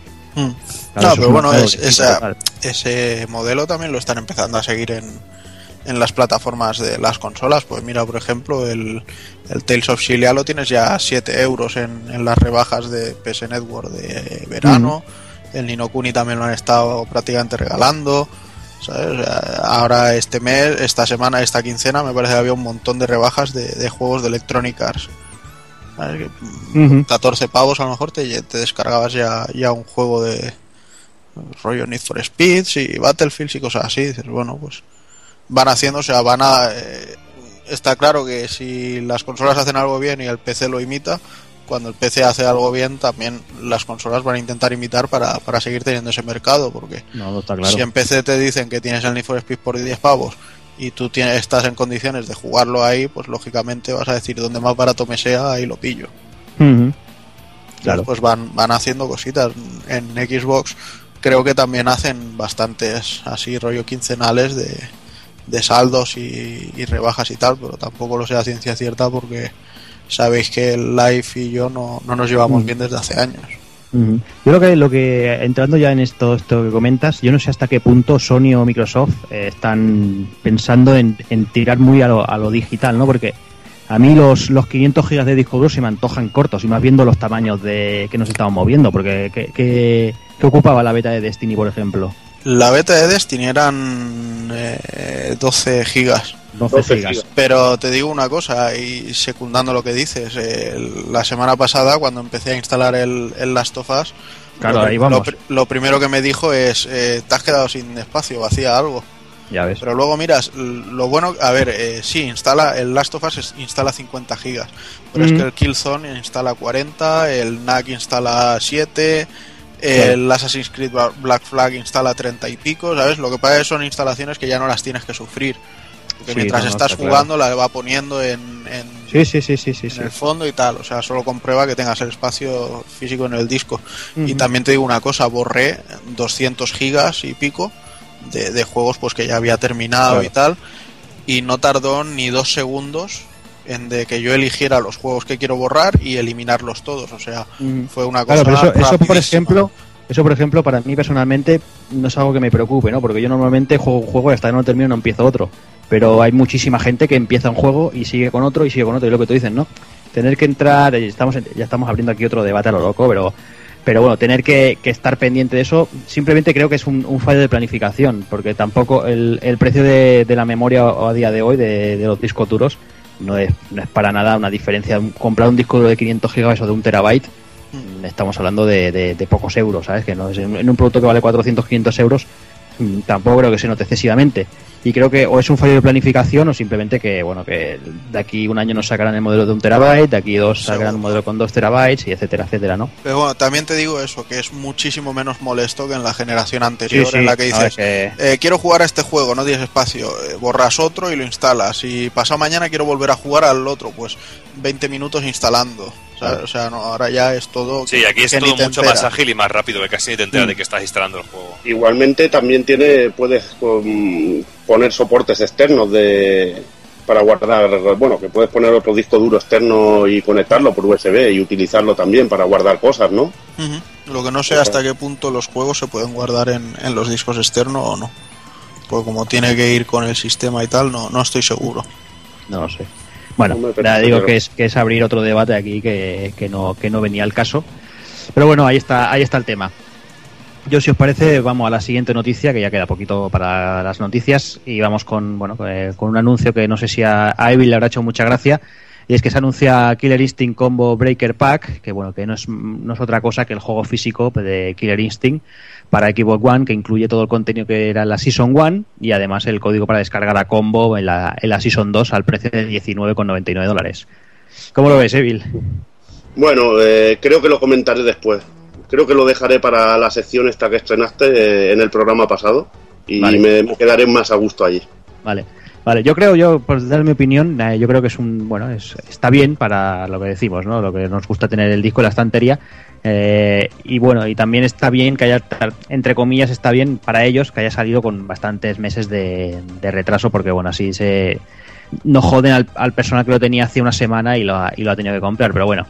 No sé si alguien quiere comentar algo, Doki, por ejemplo. No sé si. No sé lo que lo que tú dices, el fetiche de tener el juego físico, físico en casa en la, en estantería realmente, pero para toda esa gente que gastó el pastizal en el, bueno, pastizal muy entre comillas, en tenerlo, el, todos los personajes, todas las actualizaciones y todo lo que iba trayendo, Pues yo lo veo un poquito, uf, un poquito raro, raro uno. Yo afortunadamente lo tengo, con lo cual no, no pasaré por caja porque tampoco le he sacado un partido muy bestia al juego. Me ha parecido interesante, pero tampoco le he sacado mucho partido. 19,99 dólares, que aquí serán 19,99 euros. Mm. Pues no sé, no, no, no, no veo que sea una jugada tampoco muy, muy justa ni muy, ni muy limpia, pero bueno, espero también un poquito a ver la opinión de Evil también en, en la sección esta, porque él, la- él ha tocado mucho más el juego que yo realmente. Mm. Pero no, no lo veo, no, no, no, no, no lo veo muy, muy legal ahora, ahora sacar el juego, sacar el juego en físico. no. Yo sin maldad, sin maldad lanzo una pregunta. ¿Llegaron a meter el modo arcade con finales para los personajes y esas cosas? Sí. Sí, sí, sí, sí, Sí. sí. Vale, vale. Lo comentaré ahora. Sí, también tiene para la historia de cada personaje, con una pequeña ficha, te va contando de cada personaje, ¿no? Si el juego en sí a mí me parece muy guapo, ¿sabes? Y luego, incluso para alguien como yo que tengo muñones en vez de dedos, muy jugar, muy fácil de jugar y muy fácil de, manejar, ¿sabes? Que no, no sé, que no, no es crítica, no es crítica del juego, sino de la, de la, de la política de, de vender este juego y hacerlo llegar a las casas. Pues bueno, vamos ya con la última noticia. Es una noticia recién salidita del horno. Es que se anuncia oficialmente Assassin's Creed Rogue para y bueno y nos dan los primeros detalles que se confirma que es para Xbox 360, para PlayStation 3 y para PC. Y nos cuentan que la acción transcurre durante la Guerra de los Siete Años, en el periodo de tiempo que transcurre entre Assassin's, Assassin's Creed Black Flag y Assassin's Creed 3. En el juego controlaremos a Shay Patrick Cormac y bueno, es un, ex, un ex asesino que se convierte a templario. Eh, volven, volverán, pues como no, los barcos, navegaremos a través del Océano Atlántico y bueno, y las aguas y hasta las aguas heladas del norte. También nos dicen que visitaremos eh, las valles de, bueno, el Valle del Río de los Apaches y también un reinventado Nueva York. O sea, lo que decimos, ¿no? A, caballo entre el Black Flag, Assassin's Creed 3 y, si no recuerdo mal, la Guerra de los Siete Años, que fue uno de los detonantes de, de la Revolución Francesa por los problemas Sí. de la, de la flota francesa y todas las movidas de la falta de pasta. Bueno, enlazando todo Sí. un poquito, todo, todo el universo ¿no? que, que se nos viene. Bueno, yo creo que es una manera de aprovechar, decir, bueno, si es el último año que sacamos un Assassin's Creed en, en esta generación, pues que menos que cerrar un poco la, la etapa entre el Assassin's Creed 4 y el 3 y dejarlo todo bien cerrado. Y bueno, al mismo tiempo, pues esto que comentas de- del tema de Francia, que imagino que por ahí enlazará también con, con el Unity, Para, para que la gente dé el salto y, y se pase al de Next Gen. Eh, estaba claro que Ubisoft no quería dejar pasar eh, eh, la vaca de los huevos de oro esta o la gallina de los huevos de oro. Estaba viendo una vaca con los huevos dorados, tío, ahora mismo. Una vaca de toro de huevos dorados. la gallina de los huevos de oro, que es el, el Assassin's Creed para ellos y, bueno, y tienen mucha base de usuarios en Play 3 y Xbox. Eh, está claro que no querían hacer otra vez la patochada del Watch Dogs, es decir, vamos a hacerlo multigeneración y, y que sea lo que Dios quiera. Así que, bueno, una buena manera de resolverlo. Pero a ver, volviendo, volviendo a lo de antes, si eres usuario de PC, no tienes que hacer salto de generación. Los puedes jugar todos en el PC. ¿El Unity sale en PC? Seguro. ¿Segu- ¿Seguro o lo crees? Hombre, yo creo que sí, vamos, han salido todos. Dudo que no salga el Unity. Yo no lo sé. O sea, no te digo ni que sí ni que no. Yo te digo que, que no, que no estoy informado de ello. Sería muy raro que no saliera. Y una cagada absurda, porque teniendo la misma plataforma, con la misma arquitectura y todo, lo sacas sin que te cueste nada, tío. No sé. Claro, ya habiendo, sal- habiendo salido el Black Flag y todo, yo creo Sí, que sale, sí. sí sale. ¿eh? Yo creo que sí. No sé si alguien quiere opinar alguna cosita. Nada. No. Y- Impugno los huevos de oro del. del Mientras no, salga, mientras no salga el indio del 3, yo conforme. Que saquen, que saquen todos los Assassin's Creed que quieran. De todas maneras, os digo una cosa. Estoy leyendo la nota de prensa del Rogue y lo anuncia la propia Ubisoft, lo anuncia para Play 3 y Xbox 360 únicamente. O sea que parece que es este el que no llegará a PC. No sé, no sé. Son muchos ya los rumores que circulaban por la red y hoy por fin anunciamos el desarrollo de Assassin's Creed Rogue, un nuevo episodio de la saga que estará disponible únicamente en PS3 y Xbox 360 a partir del 11 de noviembre. Unidos a Shai, bla bla bla bla bla bla. No sé, yo es que lo, lo único que es que hay algo raro eh, que es que verlo tan tan cercano, que salgan los dos tan cerca, la fecha de lanzamiento de los dos juegos que sea tan cercana, no sé hasta qué punto eso Yo creo que es puede. tirarse piedras encima de su tejado, vamos. Sí, porque a mí me, gustó la idea. Yo, hombre, yo, yo lo siento para todo aquel usuario de PlayStation 3 y de Xbox, pero el decir, venga, damos un salto y ya nos liamos como el Batman. No, nada de intergeneracional. Aquí nos liamos la manta a la cabeza y un juego para nueva generación. Pues me pareció de puta madre como usuario de consola de nueva generación.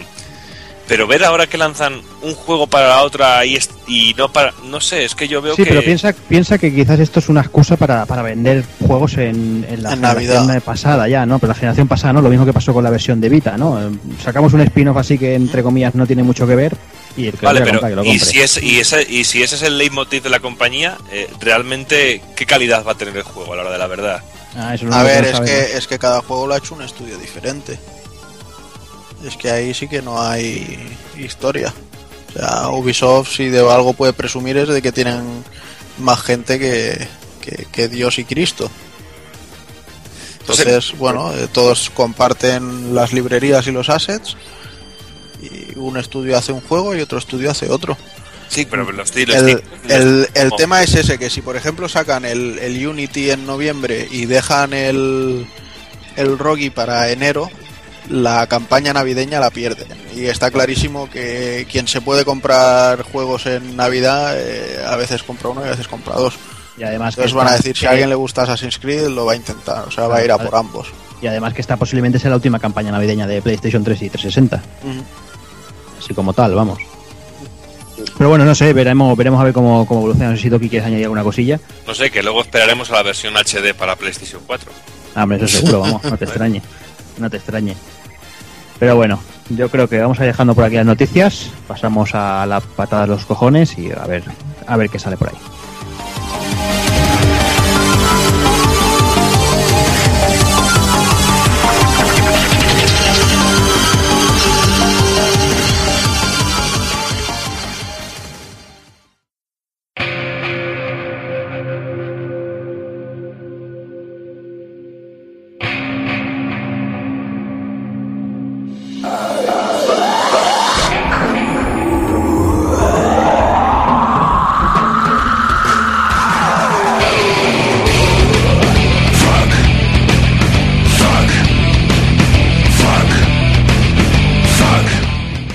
Amigo Inafune. Ay, con lo bien que habías quedado. Habías quedado como un señor. O sea, sales de Capcom, te largan ahí de malas maneras. Haces un juego para. Para demostrar a Capcom que Mega Man sigue vivo en los corazones de todos. Eh, Haces una recaudación récord, sacas casi 4 millones de dólares de crowdfunding. Y Le quedas como, sacas, 40, le sacas 40 pavos al amigo Evil. le sacas 40 pavos al amigo Evil, quedas como el puto señor, quedas como un rey, pero no has tenido suficiente. Ay, qué malo es el dinero. Qué malo es el dinero, sobre todo cuando te lo regala la gente, ¿no? Que dices, todavía no he hecho nada y la gente ya me está dando el dinero. Ay, ahora no tienes pasta, ¿no? No tienes suficiente pasta. O sea, sí que tienes pasta para hacer lo que tú querías, pero como los fans te han pedido cosas, hay que volver a implementarlas. A ver, Inafune, ¿cómo tienen los santos cojones después de juntar casi 4 millones de dólares a pedir 2-3 kilos más para el puto doblaje y cuatro mariconadas más? Por favor, Inafune. Que habías quedado como el puto amo, tío. Es que, Evil, es que el tío había quedado como un señor, había quedado como Dios. O sea, aquí así Claro, lo que ha hecho es es que- cagarla y quedar como un No, patán. Pero es que, Al final- encima, encima, perdona, Juanan, es que Sí, lo tengo sí. Y encima, para el doblaje en inglés, que es una patada en los cojones doble para mí. Yo, Pero- ¿para qué coño quiero el doblaje en inglés si ya lo tengo en japo, tío? Pero Al final lo que ha demostrado es que lo que le importa es lo mismo que le importaba en Capcom, la pasta. Él quería ganar muchos billetes, porque la mitad de esos billetes seguro que son para él. Pero a mí lo que me hace mucha gracia de este segundo crowdfunding es el tema del doblaje. O sea, primero pone un, el primer punto, o sea, el primer, eh, la primera meta que dice es para el doblaje en inglés. Y la gente dice, no, pues nos la sopla el doblaje en inglés, con que tenga el japo ya hay bastante. Y entonces no le dan el dinero. Y entonces dice, vale, pues ahora el primer eh, peldaño no va a ser mm, eh, 200 mil dólares por el doblaje en inglés, va a ser 400 mil dólares para el doblaje japonés e inglés. Dices, pues hazme el juego mudo si quieres, hijo de puta.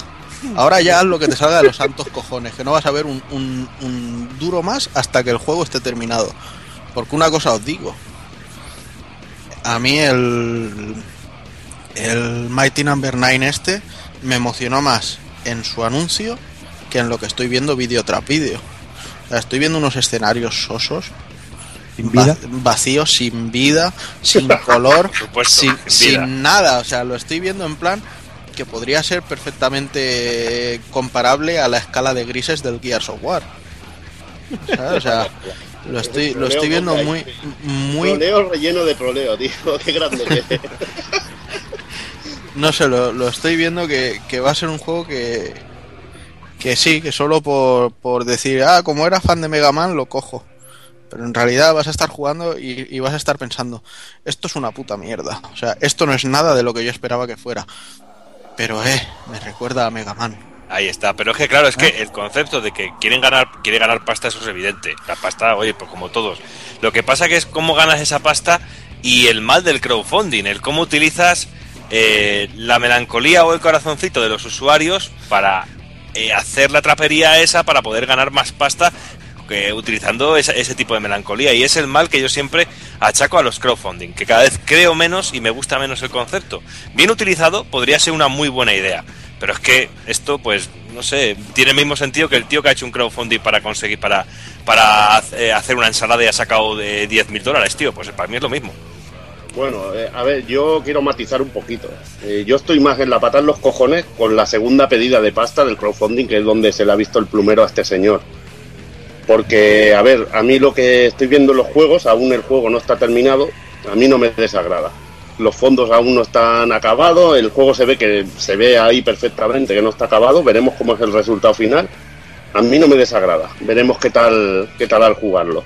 De Me todas toca, los maneras, cojones, me la- toca los cojones esto de la pasta, perdona Juana, sí, sí, sí. Seguramente con esta pasta se ha pagado también el Azure Gumball, que, que también tiene mucha muy buena Sí. pinta. Y, Y la la droga y las putas. La droga y las putas. La- las, suya- las suyas y las del y las del La de Itagaki. y las del Itagaki. ya te digo que se han Y ido la de comunión de la niña, que también es importante, joder. que-. Me sabe, me sabe muy mal porque creo que estas cosas dañan la imagen de, de este hombre que, como bien ha dicho Jordi, había quedado como, como un señor con el anuncio del, del Mighty. Y te hace quizá, y a ver, no sé si, si será verdad que necesita tanto dinero o no, pero a mí te hace sospechar muchísimo, tío. Te hace sospechar muchísimo, tío. De todas maneras, Inafune se merece la patada en los cojones, pero tal y como recoges la pierna del impulso de haberle pegado las- la patada en las pelotas, los de Kickstarter se merecen que continúes eso en un combo con un Tiger Knee a lo bestia, a reventarles la nariz, por decir, a ver, señores, vale que ustedes os... Bueno, vale que vosotros os llevéis un porcentaje por eh, cada Kickstarter cerrado y todas las historias, pero no dejes que haya avariciosos. O sea, si una persona ha hecho un Kickstarter y todavía no ha entregado lo que se ha comprometido a entregar, no le permitas hacer otro para hacer otra cosa. Eso sí, Por, eso por mucho, por mucho que te lo maquille, como que va a ser eh, extras del juego. En su momento ya me dijiste que el juego iba a tener todo eso. Si ahora no tienes dinero porque te has gastado la mitad en el Azure Strike Gunvolt este, pon el dinero de tu bolsillo que te sobra. ¿Vale? Responsabilízate de lo que haces. Porque si no, luego vienen cuatro niñatos y hacen un Kickstarter, le soplan la pasta a la peña y luego desaparecen. ¿Vale? O vienen los del Stalker y te dicen, no, no, vamos a hacer una secuela espiritual que va a ser maravillosa. Te piden el dinero y luego te dan una, venta, una beta cutre. ¿Vale? Y, la culpa es porque tú estás creando una tendencia. Hmm. Igualmente, no quiero, yo no quiero demonizar tampoco el Kickstarter, pero también se ve el plumero porque ves que un juego como Sovel Knight, que creo que no, no llegó ni al millón de dólares de recaudación en el Kickstarter, ha salido y ha salido muy bien. Mm, Y entonces lo único que no entiendo sobre todo es el dinero para esto del doblaje y lo veo una jugada muy, muy sucia, muy mal. Bueno, pero no nos vayamos del tema. Eh, desde aquí, de, mi parte, de, de la parte de parte del equipo, señor Inafune, apúntese esa patada las pelotas porque te la mereces y muy, muy grande. Así que vamos, vamos con la otra patada en los cojones, amigo Evil, dale, dale caña. Patar los cojones, como bien hemos comentado, de- del amigo Killer Instinct, porque yo soy de los que me hubiera comprado el juego físicamente, la verdad. Igualmente no lo tenía listo para a la hora del lanzamiento, al completo. Pero bueno, es que ya lo que me parece sobre todo de esta noticia, una soberana tontería, es que sea el Killer Instinct la primera temporada. ¿Ahora qué hago? ¿Me espero a que salga la segunda y salga el disco con Killer Instinct The Complete Collection? Es que, no sé, me toca muchísimo los cojones. Porque es un juego que está muy bien hecho, me gusta mucho. Han ido añadiendo a base de parches y ya, bueno, si lo has hecho descarga, hazlo descarga para todos y se te llena la boca de decir que, hostia, es que este juego no lo vamos a sacar físico para que la gente vaya picando y se lo vaya descargando y luego me quieres volver a sacar la pasta sacando el disco, pues no, me sienta como una patada en los huevos, que me gustaría devolverla a Microsoft por esta puta mierda de, de sacarnos el Killer Instinct temporada 1.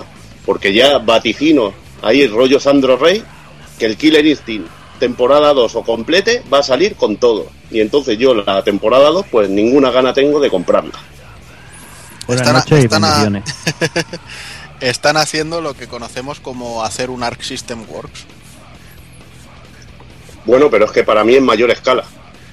Sí, no, Pero bueno, claro, o quizá. En mayor escala o más descarado. Desde luego.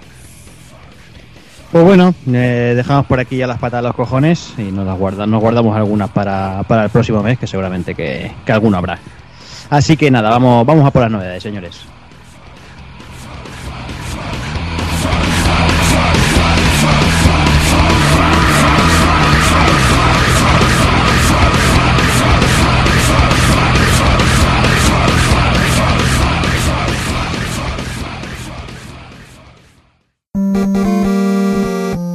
pulpofrito.com. Me gusta.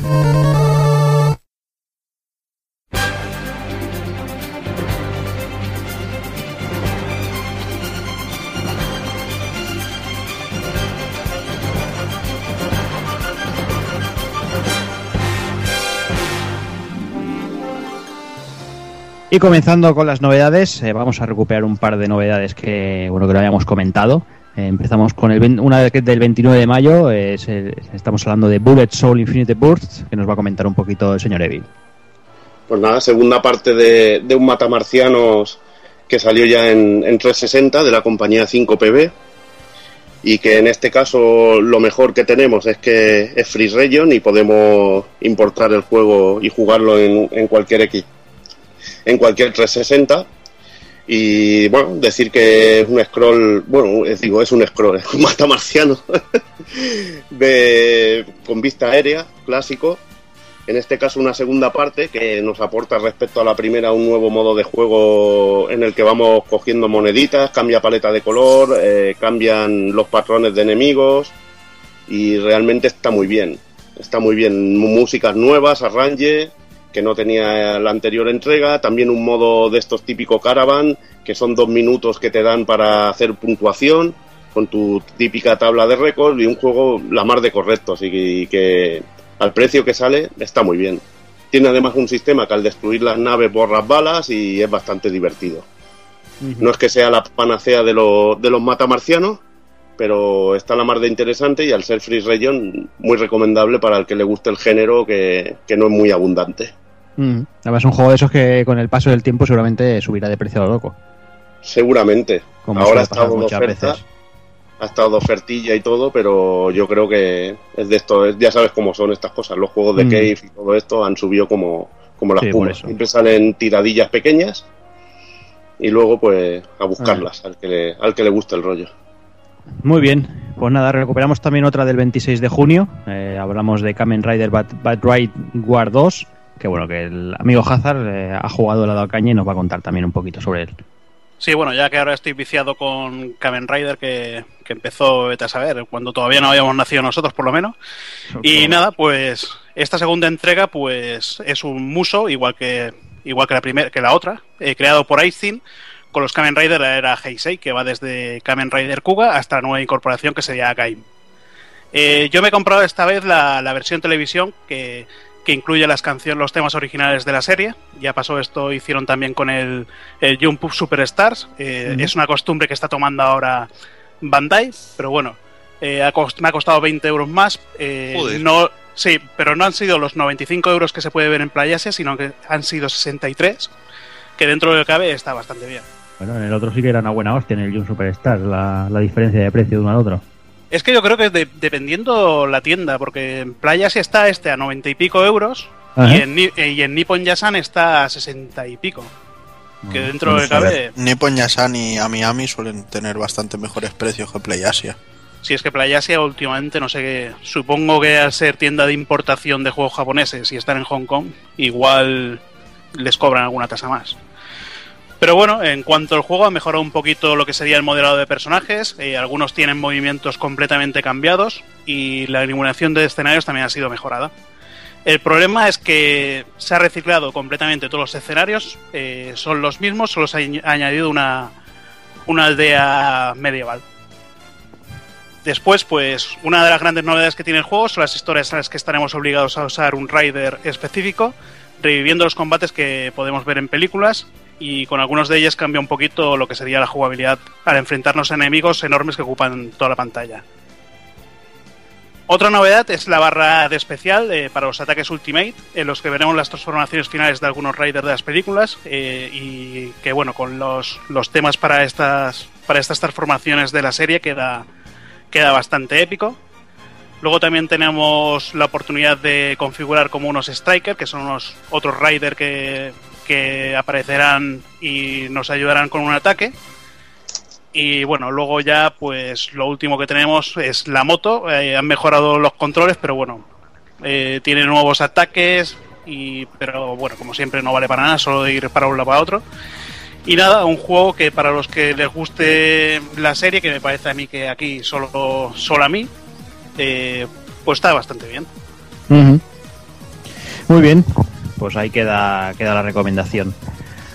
Y vamos, vamos ya empezamos con el mes de julio propiamente dicho. Eh, si este mes ha tenido un evento una, o algo que, bueno que ha estado en boca de todo el mundo es sin duda la, beta de Destiny, ¿no? La, gente que se ha enfermado a tope. El primero la beta cerrada y más tarde el fin de semana con la beta abierta. Y por aquí, pues no íbamos a ser menos. Y Taco Kun, que primero, que primero empezó con la alfa y ahora con la beta, nos contará un poquito lo que, bueno, sus impresiones del juego. Pues la verdad es que estoy muy contento con, mis impresiones con este juego. A ver, ya de por sí tenía las expectativas muy altas y quizá como últimamente todo lo que me ha causado grandes expectativas me ha decepcionado un poco al final. Pues no estoy, estoy muy contento y muy ilusionado con este Destiny, aunque las últimas informaciones también me, decepcionan un poco, pero bueno, no, no me vemos fuera del tiesto todavía. Eh, nada, esta vez la beta pues como puedes elegir, bueno, por, desgracia los avances de la alfa no, se guardan. Normalmente de la alfa a la beta se, resetean los avances, pues he aprovechado para probar otro tipo de personaje. La otra vez jugué con el, el personaje que viene a ser una especie de ladrón, pícaro, ninja raro, que está más especializado en, en cuchillazos cuerpo a cuerpo, sigilo y cosas así. Y esta vez he probado el mago o hechicero, básicamente bueno se juegan bastante similar todo hay que decirlo pero en las habilidades especiales es donde radica la, mayor diferencia y por último nos queda el, tercer personaje que vendría a ser un, tipo tanque de, estos que pueden aguantar todo lo que le echen. Eh, nos encontramos con tres tipos de, raza para los personajes humanos eh, otros raro feos y, y los mechas. Y yo por supuesto he tirado de mechas yo creo que me he hecho una especie de Bumblebee de los Transformers por lo menos, con esas caras tope de geniales, que parecen coches Honda, como diría un colega mío.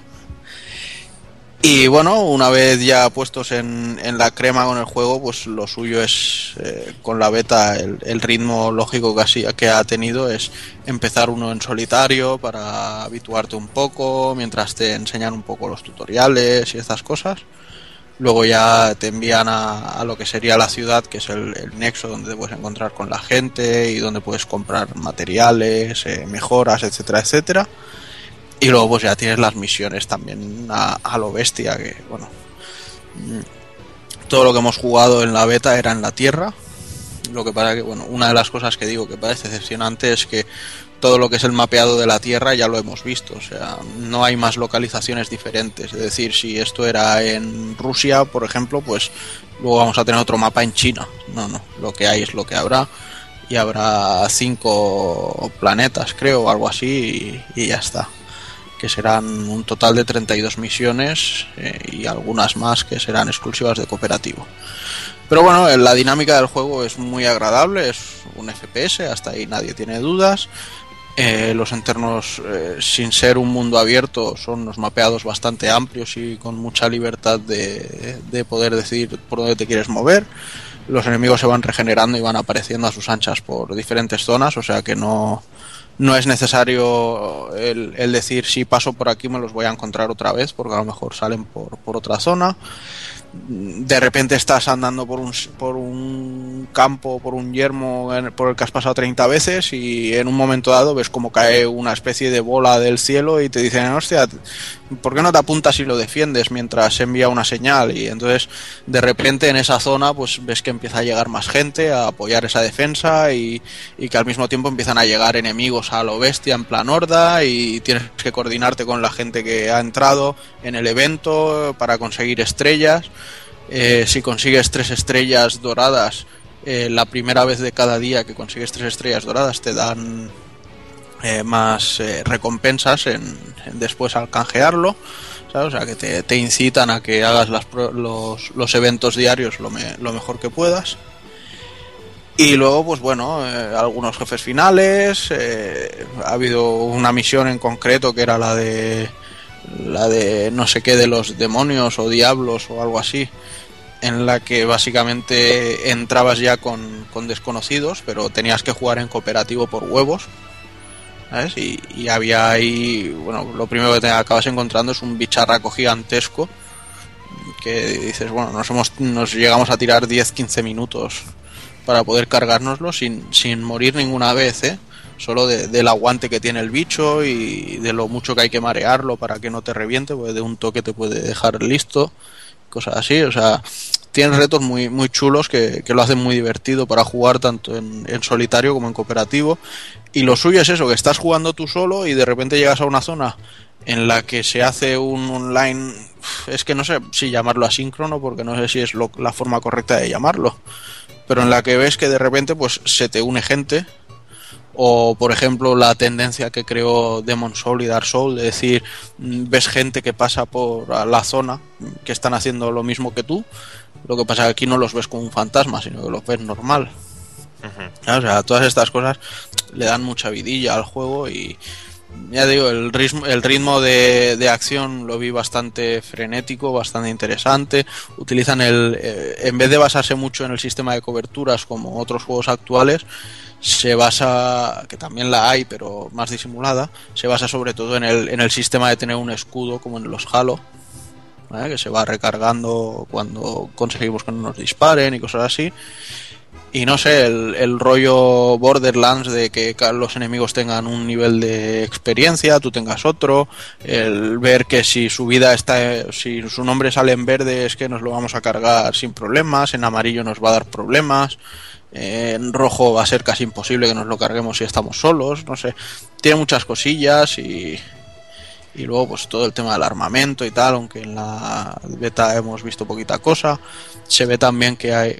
Creo que alguien quiere entrar y no os estoy dejando en ningún momento. No, no, no te preocupes. no. No, no, no. Nah. No, bueno, No, yo, so- yo, solo, yo solo iba a comentar que, que realmente yo siendo una, un jugador que realmente no soy amante de- de- del género del shooter y aunque en principio tú ves que es un shooter, eh, tiene esa gran cualidad que para mí es básica en un juego, que es que tiene una más y me vio a la cama. Sí, ¿Sabes? El que te pica y terminas esa una y dices, joder, pero es que voy a subir esto un poquito más. O coño, ha salido este evento, voy a probar un momento. No sé, tiene ese enganche el juego que yo creo que es básico, sobre todo para, todo, para toda esa gente que no estamos tan af- aferrados al, al mundo de los shooters, que realmente tiene la sensación en algún momento de que no estás jugando a un shooter.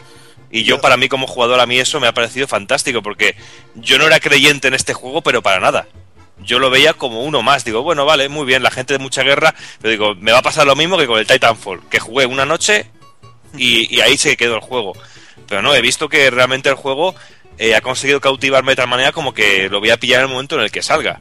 Porque realmente es lo que tú dices. Y luego aparte, eh, lo bien tratado que está el tema del doblaje, porque viene totalmente doblado al castellano. El modo historia, porque tiene una historia que contarte. Tampoco es la, la panacea del- de la hostia, pero realmente tiene una historia que contarte y viene muy bien, muy bien narrada con una especie de espectro, creo que llaman espectro. Sí, es un espectro. y que te, A- que te va- Aún así, ves, ahí para mí está el único punto negativo que le he encontrado a la, a la beta, que es la voz que tiene el espectro. O sea, el, el actor de doblaje es el mismo que hace del, del Flanders este de los Simpsons, si no me equivoco. No, es el enanete de Juego de Tronos. O el enanete de Juego de Tronos. Eh, pero el- la entonación que le ha dado a- al espectro, o sea, muchas veces parece que está leyendo. Corre, corre, corre. ¿Sabes? Y, y- y estás en un momento que tienes que correr de forma frenética y te dice, corre, corre, corre. Y dices, no lo vivas tanto. Hmm. Pero bueno, no sé. No sé, pero que en general, y luego los eventos que van saliendo, bueno, lo que yo creo, no te estaba, yo no, yo no te estaba interrumpiendo porque estabas contando muy bien realmente cuál es la sensación que se tiene con, con Destiny. Que realmente hay gente que lo está esperando y bueno, pero gente como que a mí, realmente, a mí me haya sorprendido de esta manera, eh, me, parece, me parece increíble porque realmente, ya digo, fe, ni- fe ninguna en este juego y ahora estoy deseando que salga para poder tenerlo en mis manos y poder jugar en cooperativo. Eh, la pena que Evil a lo mejor lo compra en otra plataforma porque sí que me gustaría jugar con, con él también en los cooperativos porque la gracia de este juego está en el cooperativo. Eh, pero uf, muchísimas ganas, tío, y no sé si pillaré incluso la coleccionista, ya veremos. Ey, pero tú puedes escoger entre One o Play 4, ¿eh, cabroncete? Tú sí que puedes escoger entre Juanan o, o yo, o sea que tú mismo, tú eres el que tiene ¿A quién quiere más, a papá o a mamá? Te jodes. Cómprate el Play 4, hombre, que seguramente funcione, ¿eh? no tendrás ningún problema, que la memoria es mejor, coño. Yo en este caso, que soy muy fan de Sago, de Halo, coño, eh, soy muy fan, eh, me he encontrado con un juego que me ha sorprendido, sobre todo por el rollete que tiene también muy a lo Fantasy Star, lo de la ciudad y poder ir comprando armas, que estás eh, como, bueno, las distintas clases de personaje que hay, que por ejemplo yo también me cogí lo que vendría a ser como un hechicero, un mago, como, como Juanan, y tienes tu propio gremio donde puedes ir subiendo unos puntos. Aparte luego también para el que le guste jugar en eh, contra otra gente, también lo que sería el multijugador de todos contra todos, también hay unas Está pruebas el, el crisol este. El crisol, sí. crisol este. Y ahí hay unas armas del crisol, te dan unos puntos del crisol y puedes desbloquear un equipamiento totalmente distinto y quizá que, que sea superior a lo, a lo que te vas encontrando en el juego. También lo bien que ha dicho, lo bien que ha definido Juanan, lo de los escenarios, que la verdad que en cada planeta es uno, pero hay que decir que son bastante amplios. Que luego puedes invocar un vehículo en según qué puntos y puedes recorrerlos y la sensación de que estás eh, en una zona amplia de, cojones es, es bastante increíble. Igual que también el rollete de los de jefes finales, así que te puedes ir encontrando, que te sale cada, cada burrada y cada cabronada que, que no veas. Y hay un momento que, por ejemplo, me fui por unas escaleras por un sitio para abajo que me encontré unos caballeros, tío, que te mataban de un toque Sí. y era, era la risa, tío. era la risa. Y lo bueno es eso, que cuando entras en esas zonas en las que saben que te vas a enfrentar con jefes finales, para que no respawnes en plan fácil, pues ya te, te sale un indicador que dice, aquí está limitada eh, la resurrección. Entonces o te reviven o en vez de esperar 4 segundos, que es lo normal, pues tienes que esperar eh, 30 segundos. Y si durante ese plazo de tiempo muere el resto de tus compañeros, pues se acaba y tenéis que volver a empezar la zona desde, desde el último final. checkpoint. Entonces eso Sí. está muy bien. Pero hay otro punto que a mí me ha gustado mucho y que me parece que va a dar mucho juego. No sé si os habéis fijado que muchas partes de, de lo que es armadura y armas y Sí. todo, los hay que el color de fondo lo tienen en verde. ¿vale? Que generalmente son objetos que te tienen que tasar primero. ¿Vale? Sí. Pues cuando equipas estos eh, estos eh, estas partes de equipo que son con el fondo en verde eh, van subiendo tienen unos atributos y unas habilidades que también van subiendo conforme lo vamos utilizando y se van mejorando con lo cual aparte de que ya tienen un, un indicador de atributo que te suele subir la fuerza la defensa o me parece se llamaba adiestramiento que es la mejora de lo que, lo que tarda en recargarse la habilidad especial y cosas así. Es eso, o sea, eh, por ejemplo, yo me he encontrado con armas que cuando la he subido de nivel me dice, pues puedes llevar más munición o el alcance va a ser más largo en un rifle francotirador o las balas se hacen eléctricas, ¿sabes? Eh, todo de, de factores así que, que le dan mucha más, más vidilla o, o eh, cosas rollo cuando pegas cuerpo a cuerpo pues absorbes un poco de vida, que eso también es una habilidad normal de, del desarrollo. Pero no sé, todo, todo este tema creo que, que va a dar mucho, mucho juego Porque se hará, se hará un rollo de, de luteo muy, muy loco. Y a mí, bueno, eso que, que ibas comentando, lo que me gusta a mí también de verdad del juego es que no se limita a ser un Halo, sino que las habilidades especiales que vas desbloqueando con el personaje al subir de nivel son muy interesantes, como poder planear, poder saltar y planear en el aire, eh, tener magias de ataque tipo granadas y paranoias así que la verdad que me, que me molan mucho y le dan mucha vidilla y lo hacen diferente a lo que sería un FPS normal y corriente. Lo que sí es una lástima es que no te den la opción de jugarlo en tercera persona. Cuando vas por la ciudad sí que lo puedes poner en tercera persona, Mm. pero cuando estás en las misiones no. Y eso me sabía mal en el Halo y, y, y me jode aquí porque a mí me gusta mucho jugar en tercera persona. Lo que está claro es que Destiny va a ser sin duda uno de los grandes juegos de, de estos principios de generación y va a dar mucho que hablar y va a dar muchas y muchas horas de vicio. Pero bueno, vamos a ir ya con el siguiente, vamos con el día 2, eh, vamos con ese lanzamiento de Guacamele Super Turbo Champions Edition, un juegazo, de la primera entrega fue increíble y bueno, y este estas mejoras también también prometen mucho, ¿no, Evil? Vaya, yo la verdad que no había probado hasta, hasta ahora el Guacamele, me habíais hablado muy bien de él. Me, tira, me tiraba un poquito para atrás el, aspecto flash de- del juego, que bueno, eso a mí nunca me acaba de convencer, que me gusta más la animación más, más tradicional en 2D. Pero bueno, luego te pones a jugar y es que mola un montón el estilo. El rollo del, del wrestling con todas estas tonterías mexicanas y luego la cantidad de guiños que tiene hacia otros videojuegos, pues lo hace brutal. Los chotos, los chotos. Los chotos. Los chotos, los chotos me partía el culo ya con el Juan. Me acordaba del Juana y me partía. Y luego, bueno, el, el mega hombre y todas estas paranoias que, que es que son un lujo. Y luego, bueno, pues las músicas ahí, rollo mexicano, que también son increíbles. No sé, los personajes, el malo, que es brutal. Me ha gustado muchísimo el juego. Mm, Y bueno, aún me queda un poco por darle, que no lo acaba entero, pero lo voy a ir disfrutando poco a poco y, bueno, y ese desarrollo que tiene también a, a lo Metroid, pues lo hace muy, muy agradable de jugar y es altamente recomendable. Y que, no deja de, y que no deja de sorprender de continuo, tanto por los pequeños toquecitos homenajes, tanto como mecánicas, cada vez un ataque nuevo, nuevas nuevo- nuevo- nuevos golpes y cositas así. A mí me, a mí me ha parecido muy gracioso este juego. Yo lo jugué, la, el anterior lo jugué en, en la Vita, creo que sí, lo jugué en Vita, y ahora que lo estoy jugando en la Xbox One me lo estoy pagando también como un enano, porque es un- una auténtica gozada el poderse pegar unas partidas y sobre todo con ese, ese sistema a lo, a lo Metroid de ir descubriendo, teniendo que ir abriendo zonas y encontrarse pequeños detallitos, no sé, es un, cachondeo total el juego. Sí, el, dise- el diseño está muy bien parido, es lo que, lo que más me gusta del juego. Ya te digo que gráficamente a mí no me. No es que me atraiga mucho el estilo este, pero, pero está muy bien diseñado y, y se juega muy bien. Y muy divertido y personajes con, con mucho carisma y el juego hecho con. Hecho muy bien. Sí, además es que el, el apartado artístico es, es cojonudo, de lo que tú dices, todo lo que es el, no sé si llamarlo así, la mitología mexicana, no por llamarlo de alguna manera, Sí. todo todo ese estilo de, de, de juego le, le- le pinta pinta muy bien, o sea, es técnicamente es, es muy guapo. Yo también soy de los que ese tipo de animación tampoco me, me apasionan, pero sí que es verdad que gráficamente el apartado artístico es, es, es cojonudo y el juego, el, el desarrollo está, está muy muy cuidado y la verdad es que, que es eso, es, es, una verdadera joya que, que, merece ser jugada por todo el mundo, vamos. Y bueno, si no queréis comentar nada más, seguimos hasta el día 23, saltamos hasta Oddworld Ace Odyssey New Fantastic, que Taco Kun también nos contará un poquito. Pues sí, yo lo primero que quería hacer con este Outworld, para que veáis cómo cambian las cosas, es hablaros de mi primera experiencia con él en PlayStation.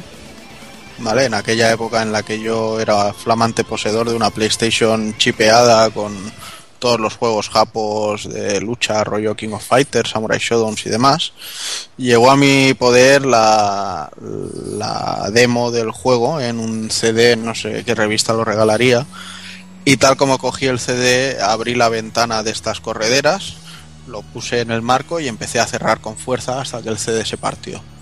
Y esa, y esa fue mi experiencia después. Bueno, a ver, que sí, que lo puse dos minutos en la consola primero. Pero bueno, esa fue toda mi experiencia con, con el juego. Luego con los años pues fui pensando que quizá le debería haber dado una oportunidad, haberlo probado y tal, más que nada por el renombre que tenía. Y mira, con este remake ha llegado el momento adecuado y la verdad es que No lo, lo he jugado muy a fondo todavía porque salió en un mal momento, salió un día antes que el, que el Last of Us. Pero el vicio que le he dado, estoy muy, muy satisfecho con, con la compra, que aún así considero que es cara. 20 euros con 99 lo considero un precio caro para un juego de descarga hecho con Unity, pero bueno. Eh, no me gusta que no han no han eh, depurado un poco el control del personaje, lo han dejado igual que en su día, no sé si para darle más rollo mm, antiguo y, así joderte más o, simplemente que no les ha salido los cojones. Pero bueno, el rollete este de los puzzles, de salvar a todos los mudokons estos, de comunicarte a base de silbidos y cuescos. Eh, a, veces, a veces decir, hostia, si mm, toco la palanca a ver qué pasa.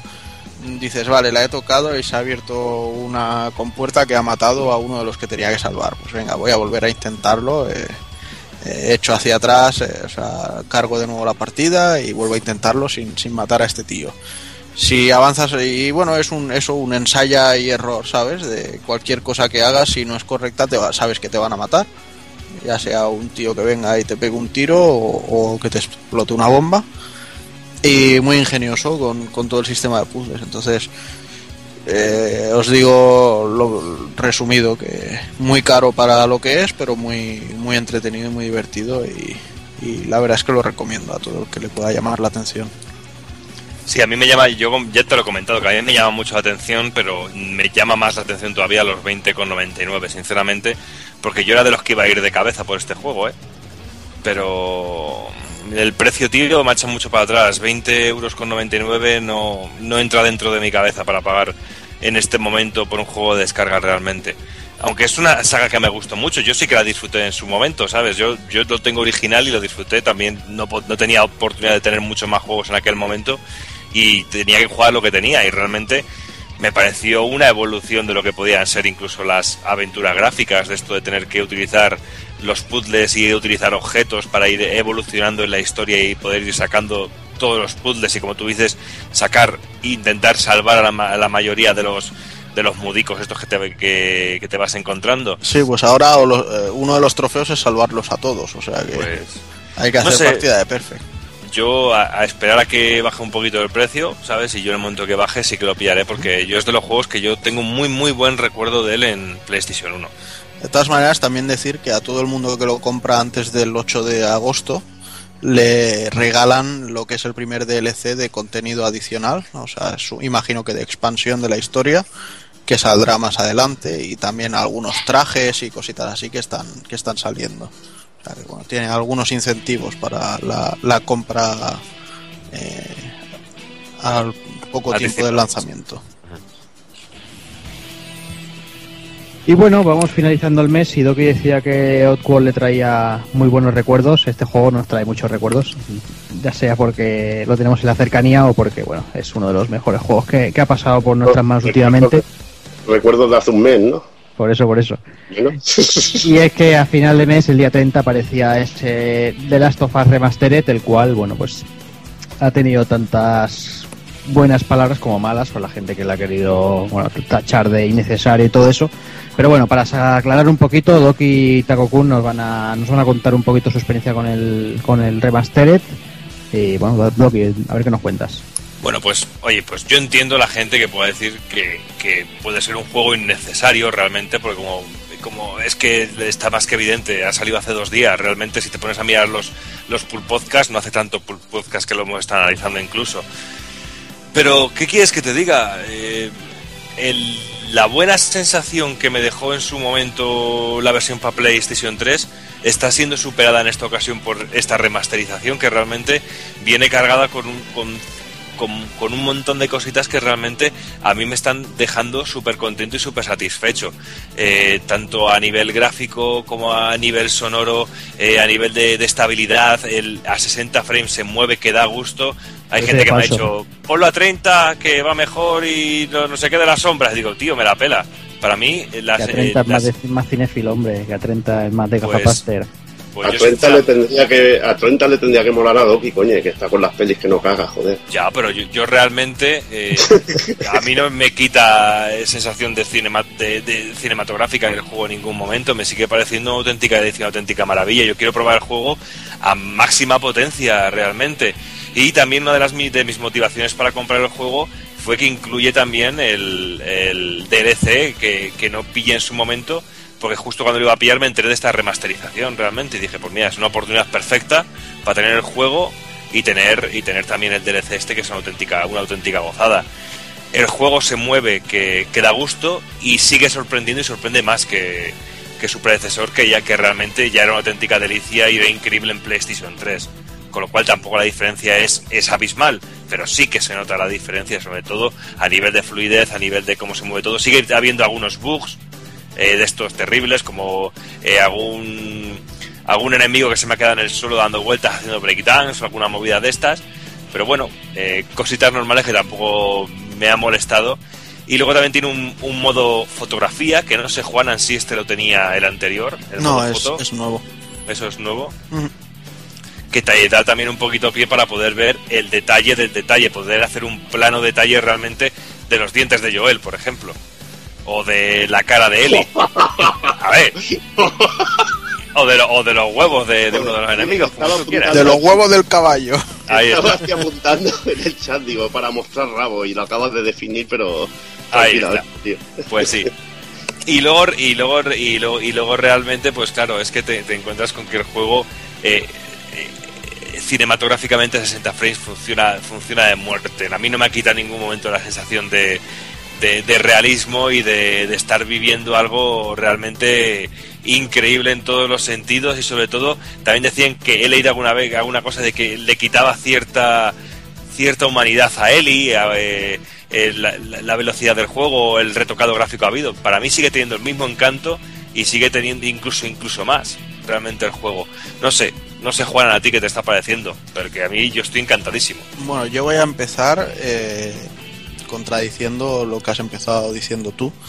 A ver, está claro que a día de hoy no hay nada más necesario que respirar, comer y cagar. O sea, fuera de eso no hay nada que sea estrictamente necesario. Pero este juego, eh, yo tengo muchísimos amigos que en la generación anterior su elección fue la Xbox 360 porque salió primero, porque los colegas la tenían, por el boca en boca, etcétera, etcétera. Y que no han tenido Play 3. Y esa gente, esta generación, por esos mismos matices, que ha salido, eh, bueno, ha salido un poco más tarde, pero ha salido más barata, ha salido mejor, con mejor marketing, no diremos mejor preparada, y se han pasado a Play 4. ¿Qué pasa?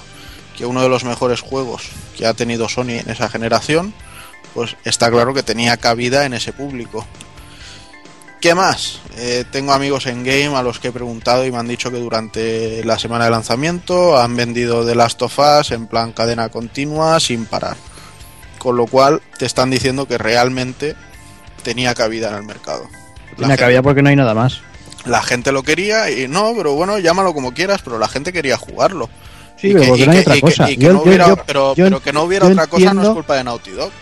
No, no, pero yo entiendo que, la, que lo que tú comentabas, la gente que venía de Xbox 360 tenga, entre comillas, una necesidad. Yo que no entiendo es que gente que lo ha terminado hace menos de un año lo vaya a volver a jugar. Personalmente, ¿eh? yo lo digo por mí. Yo de aquí un año, de aquí dos años, yo soy el primero que cuando tenga una Play 4 me lo compraré para jugarlo de aquí uno o dos años. Pero yo, un tipo, ese tipo de juego, no veo un jue- que sea un juego para jugarlo cada año. No sé, es, es, es mi, es mi pensamiento.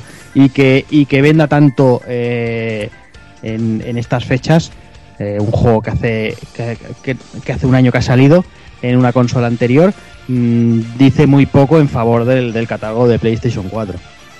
Vale, pero dice exactamente lo mismo que del catálogo de la One o que de la Wii U. Porque la Wii U ha tenido el Mario Kart 8 estos meses y tampoco es que haya tenido mucha más cosa, aunque ahora en. Navidades le vengan más. Parece, parecemos políticos, tío, y tú más, tío. ¿Por qué? Somos políticos y tú más, tío. Es como decir, ah, yo he robado tanto dinero, pues el partido este más. No, No, sé, simplemente es Los eso, que, juegos- que nadie los tiene ahora un catálogo como para nadie tiene un cohetes. catálogo potente, pero Jordi lo único que ha dicho es que el juego ah, vende lo que vende ahora por esto, porque no hay más juegos para comprar y porque... Sí, no, está claro. O sea, si hubiera salido es en octubre o noviembre con el Assassin's Creed Unity, pues seguro que hubiera vendido la mitad de lo que estará vendiendo ahora. Pero es que es- son cosas como, bueno, cosas salvando las distancias, porque esto es un juego con cara y ojo, como el Red Steel, aquel que salió de Ubisoft para, para la Wii, Mm. que era un juego oportunista que salió con la consola para vender en, en su momento, y no como no había nada más, pues igual tuvo sus ventas y su, y su fama y todo. Pero en este caso, bueno, Este es juego, una pues cosa es eso, se sabía que había un público bastante grande de nuevos poseedores de PlayStation 4 que venían de no haber tenido una Play 3 y han dicho que lo jueguen. Es, es dinero, son billetes que nos van a llegar. Y bueno, el momento lo han elegido bien, ya lo dice yo. Claro, y han elegido un momento de, de sequía. De sequía que lo pueden sacar. Claro, lo que pasa es que igual, igualmente también un usuario de, de Play 4 diría, hostia, pues me- a mí me gustaría más que forzaran, bueno, que hicieran más esfuerzos en sacar software nuevo y no que me vayan alimentando con refritos. Lo Ya, mismo- pero, lo- pero a ver, pero si, si Naughty Dog ya te ha dicho que hasta finales de o principios de 2015 no tienen listo el Uncharted 4, ¿vale? si ellos saben que poniendo a un determinado número de personas y sus recursos en hacer esta remasterización pueden hacer pueden eh, ir abarcando un, un decir tenemos un título en mercado este año ¿por qué no hacerlo? O sea, eh, cuando Capcom le pide a una compañía que le haga el Okami HD, Capcom no deja de trabajar en otras cosas. sí, pero aquí lo, son, mismos, son ¿no? productos paralelos. Aquí lo han hecho los mismos, que incluso se ha pegado una llorada que no veas que le ha costado un huevo de pasar el juego de Play 3 a Play 4. Bueno, y así han empezado a practicar con los motores gráficos nuevos que tienen para Play 4 y todo esto va a ser experiencia que van a tener en, sí. Uncharted 4. No sé si será lo mismo, porque la Play 3 recuerda que tiene una arquitectura bastante especial. Que no, no es la arquitectura que tiene una Play 4, que es mucho más cómoda, que es más Ya, ya. parecida a lo que tenía una 360. Ujú. No sé hasta qué punto en eso... Y de hecho se nota en el juego, o sea, yo hay cosas que el juego estaba preparado así porque como era Play 3 ya no daba para más la cosa y aquí se nota, porque, por ejemplo hay zonas en las que dices eh, pasas una puerta y hay una CG y entonces ya esa puerta se cierra y no se vuelve a abrir nunca más porque claro, mientras esa CG te han cargado la nueva parte del mapa que vas a jugar y la anterior la han quitado de, de memoria. Dices, bueno, pues eh, esto en Play 3 lo entendía, pero aquí me gustaría volver porque sé que me he dejado una puta puerta por explorar antes de abrir O una esta. clave o un... Exacto, ¿sabes? Y eso sí que te lo hace mucho el juego y, y es una putada porque luego tienes que volver a cargar el capítulo entero o, bueno, si, si eres rollo que quieres coleccionar las cosas, si no, si solo estás jugando a pasártelo, pues está claro que te la suda. Pero que son cosas que se nota que en Play 3 era así porque no daba para más ya la cosa y que aquí han seguido con ese lastre en vez de decir vamos a, mejorar eso. Yo, volviendo un momentito a lo que estábamos comentando, yo no creo que se malinterpreten mis palabras. Yo ya lo he dicho mil veces, lo he dicho en mil sitios. Para mí, Last of Us es uno de los tres mejores juegos de la anterior generación. Eh, yo lo único que, que no veo no veo bien, entre comillas, no es que no lo vea bien, o sea, cada uno es libre de hacer lo que quiera, ¿no? Pero yo veo Last of Us de PlayStation 3 demasiado cercano a Last of Us de PlayStation 4. No digo que no sea necesario, no digo que, que no lo vaya a comprar como Ya, el, el- tema Lo es que, que, me refiero es que es demasiado cercano en el tiempo. Que sí que, que sí que tú tienes razón en la parte que dices, Naughty Dog aprovecha ahora que hay vacío de, de catálogo, lo saco y pego un, pego un braguetazo, otro braguetazo más y me lleno los bolsillos para, para poder seguir trabajando con un Charter 4, que es totalmente lícito y, y- y totalmente normal, porque lo que hablamos- hemos hablado más de una vez, son compañías que están ahí para ganar pasta, eso es así. Pero ya te digo, si el 60% de la gente que lo compra van a ser usuarios nuevos que Sí, no sí, han no, jugado al Last of Us anterior, pues está Yo lo que claro pasa que, que- que no hay una cercanía. Yo lo que pasa que lo que tú comentas de usuarios de 3, que vienen de 360 a Play 3, que tú dices que conoces varios, yo no conozco a nadie. Yo todo el que conozco que compra Last of Us es gente que ya ha terminado Last of Us en PlayStation 3, Ujú. ¿sabes?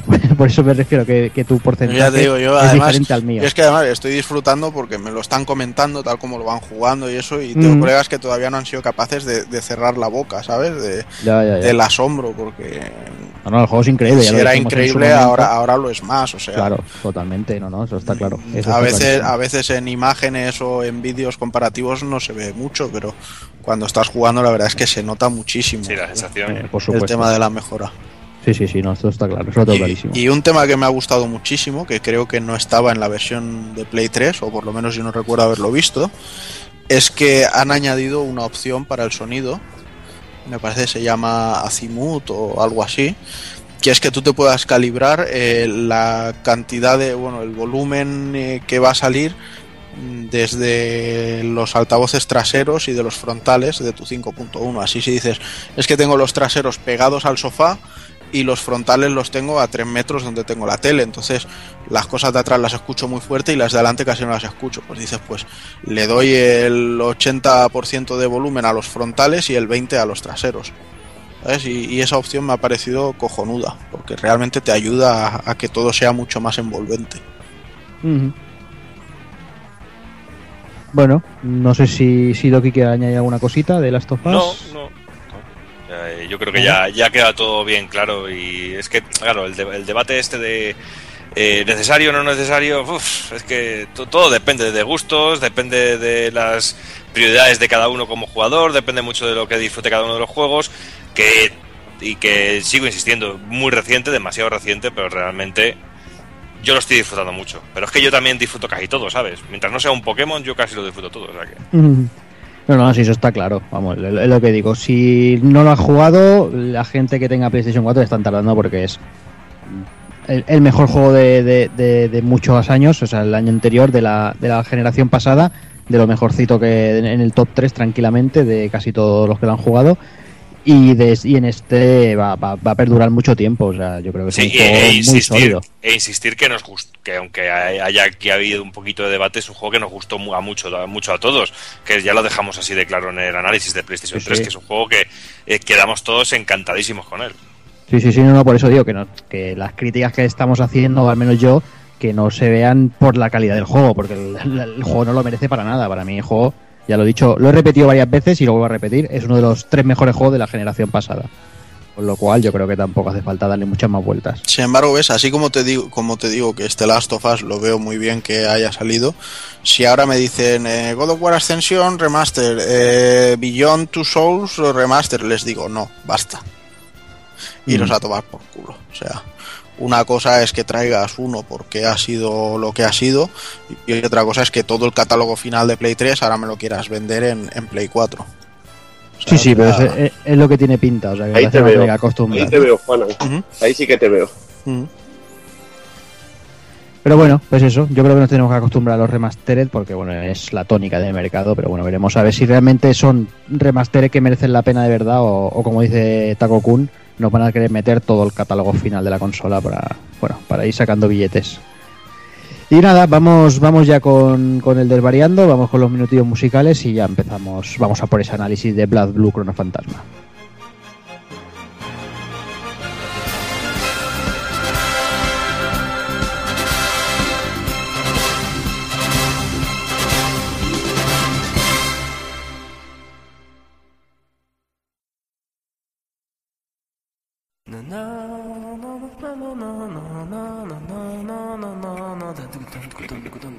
Desvariando. Desvarío. Desvaríos. Desvaríos. Desvaríos. Desvaríos. Desvaríos.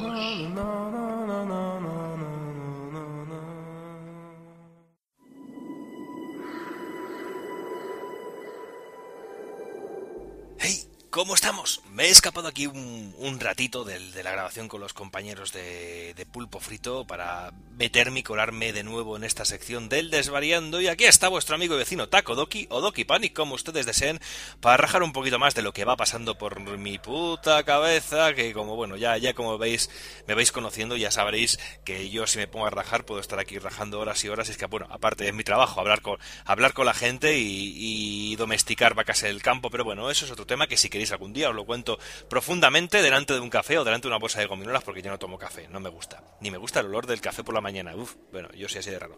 Pero bueno, amigos, eh, venía a hablaros un poquito porque hace, hace mucho pude- pudimos disfrutar todos los, los amigos de, de Pulpo Frito de un fin de semana todos juntos y en uno de esos momentos que, tuve la oportunidad de, revisar la, prensa de- del mundo del videojuego e informarme de diferentes páginas, me encontré con, con, una publicación que realmente no es un hecho aislado, lo que os voy a contar, que lo he encontrado más veces.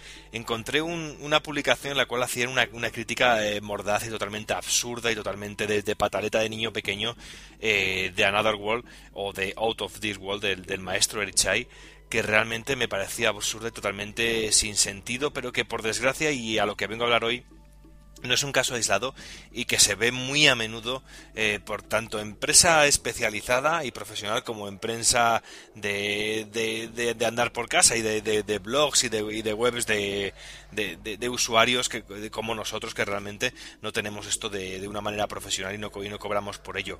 Eh, algo que también hay que aclarar, cada uno puede eh, dar la opinión que le dé la gana sobre los juegos, pero al igual que cada uno puede aportar lo que le dé la gana, yo también puedo aportar mi opinión sobre esas, esas publicaciones y lo que, y lo que voy leyendo. Repito, hay muchos casos, son muchos juegos, pero realmente esta web eh, no española eh, hacía un análisis en el cual catalogaban a Another World como un juego eh, soso, aburrido, eh, anodino y que eh, tenía un control tosco y era injugable. Joder, tío. Estamos hablando de un juego que tiene tropecientos años un juego que revolucionó en su día el concepto de videojuego, eh, haciendo evolucionar el mundo de los juegos de aventura, aventura gráfica, eh, un paso, eh, un paso de gigante, un juego que fue creado por una sola persona, por Eric Chai, junto a un compositor de música, un juego que si ha tenido mil millones de revisiones será por algo, con sendas versiones para Mega Drive y para Super Nintendo, bastante elogiable la versión de Mega Drive que me gusta, me gusta especialmente por encima de la, de la de Super Nintendo, aún siendo muy nintendero, pero realmente lo que vengo a decir es que tú no puedes criticar de, de, incontrolable un juego con ojos de día de hoy. Claro que a día de hoy es un juego incómodo. También os digo que todos aquellos que amáis Resident Evil y que estáis pidiendo por favor que vuelva a Resident Evil clásico, a ver quién es el bonito que encuentra fluido y agradable el sistema de juego de los dos de los tres primeros Resident Evil quitando el, remake que hubo del Resident Evil 1 que ahora está en toda la actualidad porque va a salir la, la, remasterización para PlayStation 4, para PC y todo eso pero que realmente ese control a día de hoy es tosco y es torpe, pero realmente a mí nunca se me ocurriría juzgar a Resident Evil como un juego tosco y aburrido y lento cuando realmente significó lo que significó en aquel momento ese juego. Pero bueno, sin irnos mucho, eh, es que catalogar de esa manera y luego puntuar con un 4 a un juego como Another World, eres libre, colega, de hacer lo que quieras. Pero luego no me haga intentes hacer la comparación de decir, es que yo soy un jugador clásico y juego a Mega Man y con Mega Man no me pasa. Coño, y yo también puedo decir, es que yo salgo a correr todos los días y tampoco me pasa, me parece que es más, más, más animado que, que Another World, coño, una cosa es correr, otra cosa es Another World, una cosa es Mega Man, otra cosa es, es Another World, yo también adoro Mega Man, será de mis personajes y sagas favoritos, pero realmente eh, no, no puedo comparar un juego como Another World como un juego frenético y un juego de acción y de plataformas y eh, como, como, como lo es Mega Man o Mega Man X o toda la saga de, de, de, de Mega Man. O sea, algo absurdo y que realmente que yo creo que tendríamos que empezar a reflexionar un poquito de cómo juzgamos los juegos y de qué manera. Y de qué manera damos eh, paso a esas, a esas publicaciones y de qué manera damos valor. Realmente no pienso decir ni la publicación ni pienso decir el autor porque paso de dar publicidad porque realmente yo he terminado reflexionando, he terminado viendo esto como eh, una forma de buscar lectores y de buscar la, la polémica para atraer más gente a la web. ¿Que lo han conseguido? Pues seguramente. Seguramente. Pero realmente. Oye, tampoco me cabreo porque yo trivializo mucho con todo esto y no dejan de ser videojuegos aunque sean mi forma de vida, como siempre insisto. Pero me parece muy tonto y muy absurdo catalogar o juzgar cualquier obra eh, de, hace tantísimos años con ojos de a día de hoy. Y es que es como si alguien me, juzga de verdad, si aparte del troleo que puede tener la gente conmigo con el Spectrum y con el amarillo Spectrum. Es como si alguien me juzga eh, la tosquedad de algunos juegos en Spectrum. Colega, coño, en aquella época, en aquel momento, que un Spectrum podrían, pudiera mover ciertas cosas, es como alguna vez que escuché eh, echar mierdas sobre la versión de Double Dragon de, de Atari 2600. Coño, comparado con la recreativa, comparado con la versión de Mega Drive, comparado con la versión de ordenadores eh, como Spectrum o Amiga o este tipo de ordenadores, realmente por la de Atari 2600 pues quedaba una, una, una, versión muy, muy corta y realmente eran cuatro palotes que daban puñetazos. Pero realmente conseguir meter eh, gran parte del desarrollo del juego, eh, poder meter las músicas, o por lo menos hacer que se parecieran las músicas en Atari 2600, era muy elogiable y era muy valorable y sobre todo a mí me causa admiración y a mí se me cayó los huevos al suelo cuando probé esa versión y cuando me contaron de esa versión porque yo la he conocido no hace mucho tiempo. Y si tenéis la oportunidad, buscarlo por YouTube, poned eh, Double Dragon Atari 2600 y intentad valorar la obra como, como, como lo que es. Repito e insisto, que cada uno puede hacer con su web lo que quiera, cada uno puede hacer con su publicación profesional o no profesional lo que le salga de la punta del nardo, pero realmente yo creo que esto es bien para todos, el, intentar juzgar de una manera lógica eh, el mundo de los videojuegos y sobre todo cualquier obra artística, porque yo sí que veo como arte el mundo de los videojuegos, trivializándolo muchísimo porque no dejan de ser videojuegos. Eso que quede absolutamente, absolutamente claro. Y bueno, eh, hasta aquí puedo leer y esto es lo que quería comentar, que es algo que, que ha estado rondando mi cabeza, que está dando vueltas durante todo este tiempo, que sé que ha pasado ya un mes, creo, aproximadamente, o algo menos de un mes, tres, cuatro semanas aproximadamente, de, de este artículo, pero es que lo que sorprende es que no es aislado es que realmente te encuentras ese tipo de artículos muy extendidos por toda la red y realmente a mí me da mucha pena y solo me hace me hace me hace reflexionar sobre una cosa que estoy cada día más contento de no dedicarme a esto profesionalmente sino de forma amateur eh, pudiendo hablar con libertad, pero sobre todo con coherencia, como creo que hacemos todos aquí en Pulporfito, aparte de todo el troleo que tenemos entre nosotros siempre. Y bueno, no os entretengo más, no os lío más, os dejo que sigáis disfrutando con el programa. Os doy las gracias por escucharme una semana más y espero que si queréis hacerme alguna réplica, si queréis comentar alguna cosa, ya sabéis, en, en el iBox podéis comentarnos o la página web, donde queráis, porque yo estaré encantadísimo de contestaros. Y eso, un abrazo y seguimos con el programa.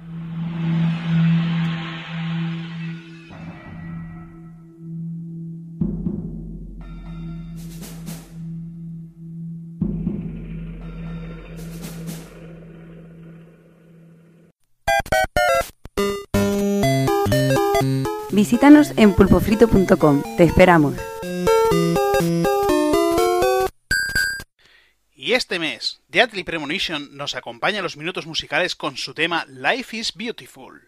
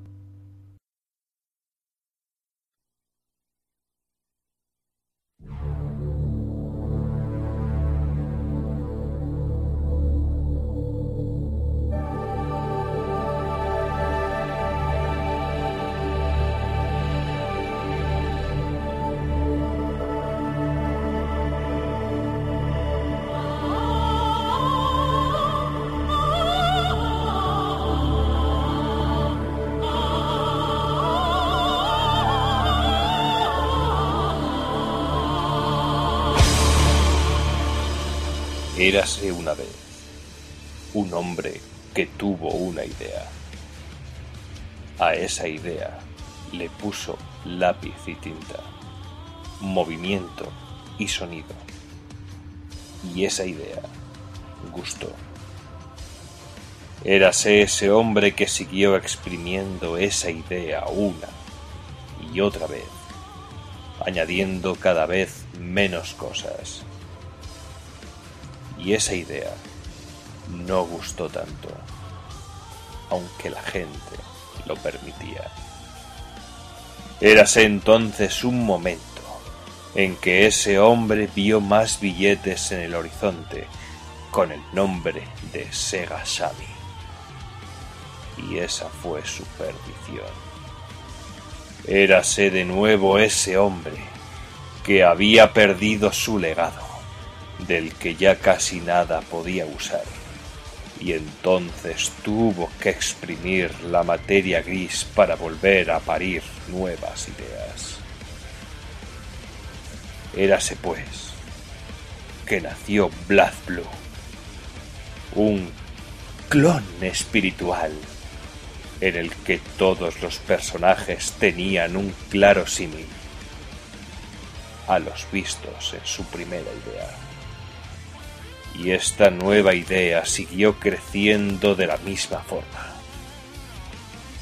Pequeños aportes de vez en cuando. Érase después de tres o cuatro entregas. Un juego completo por fin. Un título que vale mucho la pena.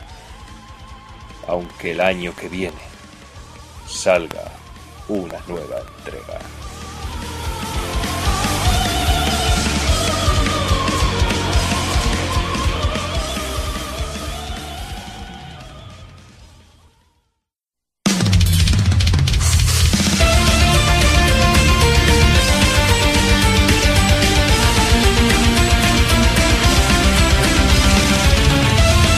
Durante esta última generación, por así llamarlo, de, consolas y tal, eh, y ya incluso en los últimos tiempos de la Play 2, eh, hay que decir que Art System Wars fue una compañía que, que apoyó al género de la lucha desde, desde prácticamente desde que empezaron en esto, o al menos empezaron a ser conocidos.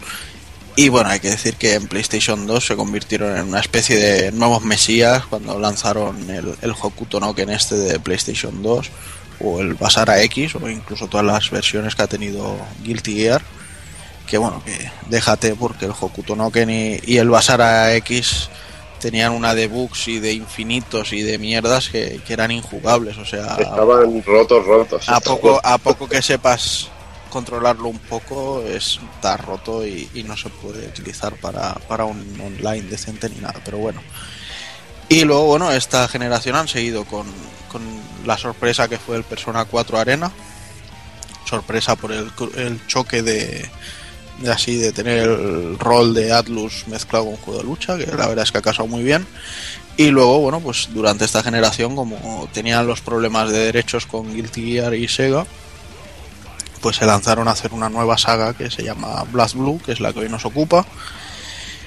Y que hay que decir que, bueno, que mientras los juegos de Guilty Gear los, los desarrolla el, el que conocemos como el Team Red de, de Arc System Works, pues Blast Blue es la saga de la que se encarga el Team Blue.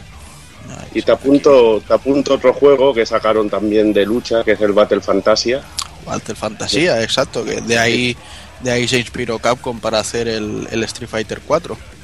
El Ahí sistema está, este de polígonos con con, con juego con desarrollo de juego de lucha 2D, el sistema de dibujado un poco y de cámaras y un poquito así, pues eh, se copiaron un poco. era, ti- un, un juego muy majo, ¿eh? Sí, no es que fuera increíble, pero tampoco era. Ah, no, pero era muy divertido y la historia estaba guay. Sí. Y como cada personaje tenía un estereotipo de Mm. rol así muy marcado, pues no sé.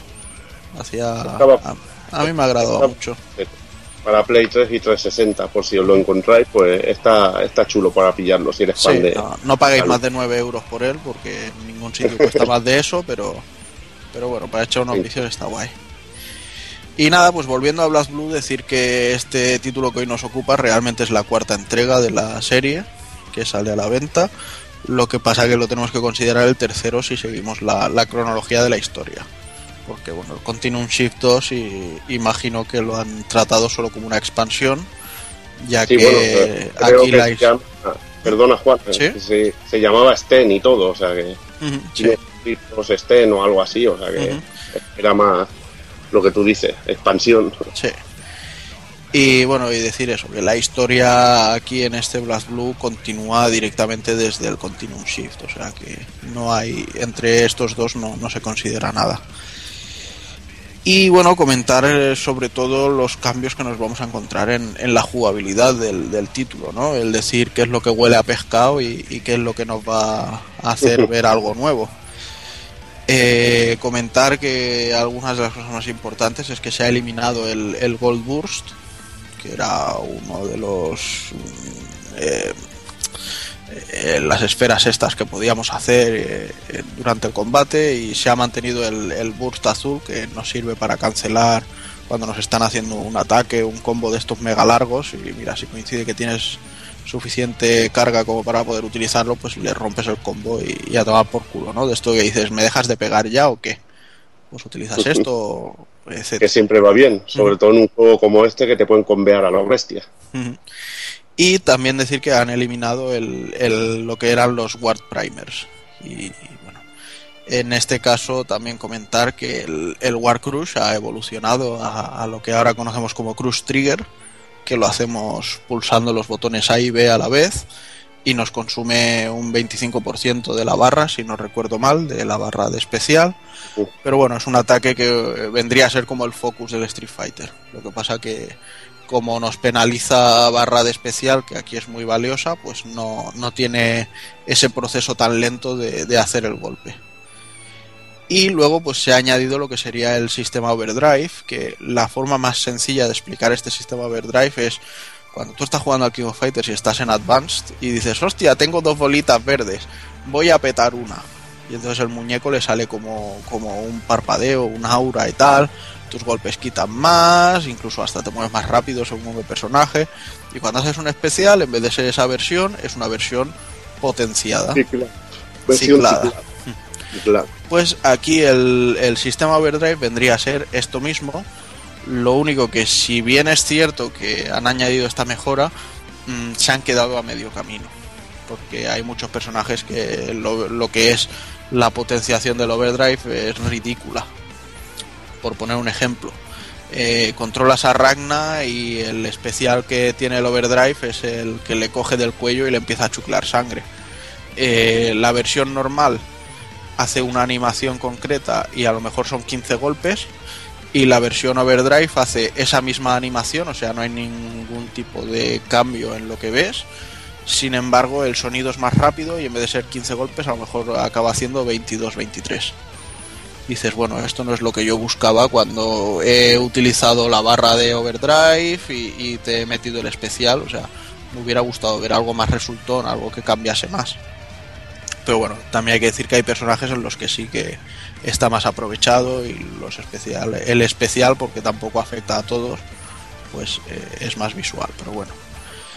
Y luego, bueno, tenemos también los, los Instant Kill estos, que ya son los Astral Finish, se llamaban aquí en Blast Blue, que son Sí. marca de la casa y que, bueno, Son no, espectaculares. no, no recuerdo antiguamente si lo llegaron a arreglar o no, pero bueno, aquí para poder hacerlo pues tenemos que tener el 100% de la barra de especial y aparte que el enemigo solo le, le quede un, un 20% creo que es de, de la barra de vida, con lo cual, o sea, no es como en aquel momento de los Guilty Gear que decías, eh, peto el personaje, bueno, yo siempre he llamado petar el personaje, el entrar en los modos rollo overdrive, y hago el, el, especial este, el Astral. Y venga, y los dos rounds a tomar por culo. ¿Sabes? Luego ya lo pusieron a que solo te, que quitara un round. Y ahora, bueno, pues ya nos encontramos eso, que es más un ataque para vacilar en el último momento ya al enemigo. Es decir, estás muerto. Que no una forma de recuperar un round. Pero bueno. Esto más o menos serían las novedades que encontramos a, a nivel jugable. En cuanto a personajes, bueno, hay que decir que vuelven 19 personajes de los que ya habíamos ido viendo durante toda la saga. Y nos encontramos con 5 personajes nuevos. La verdad es que lo que sí debo decir es que estos 5 personajes son muy interesantes. El primero es Azrael, que es una cosa brutalmente bestia.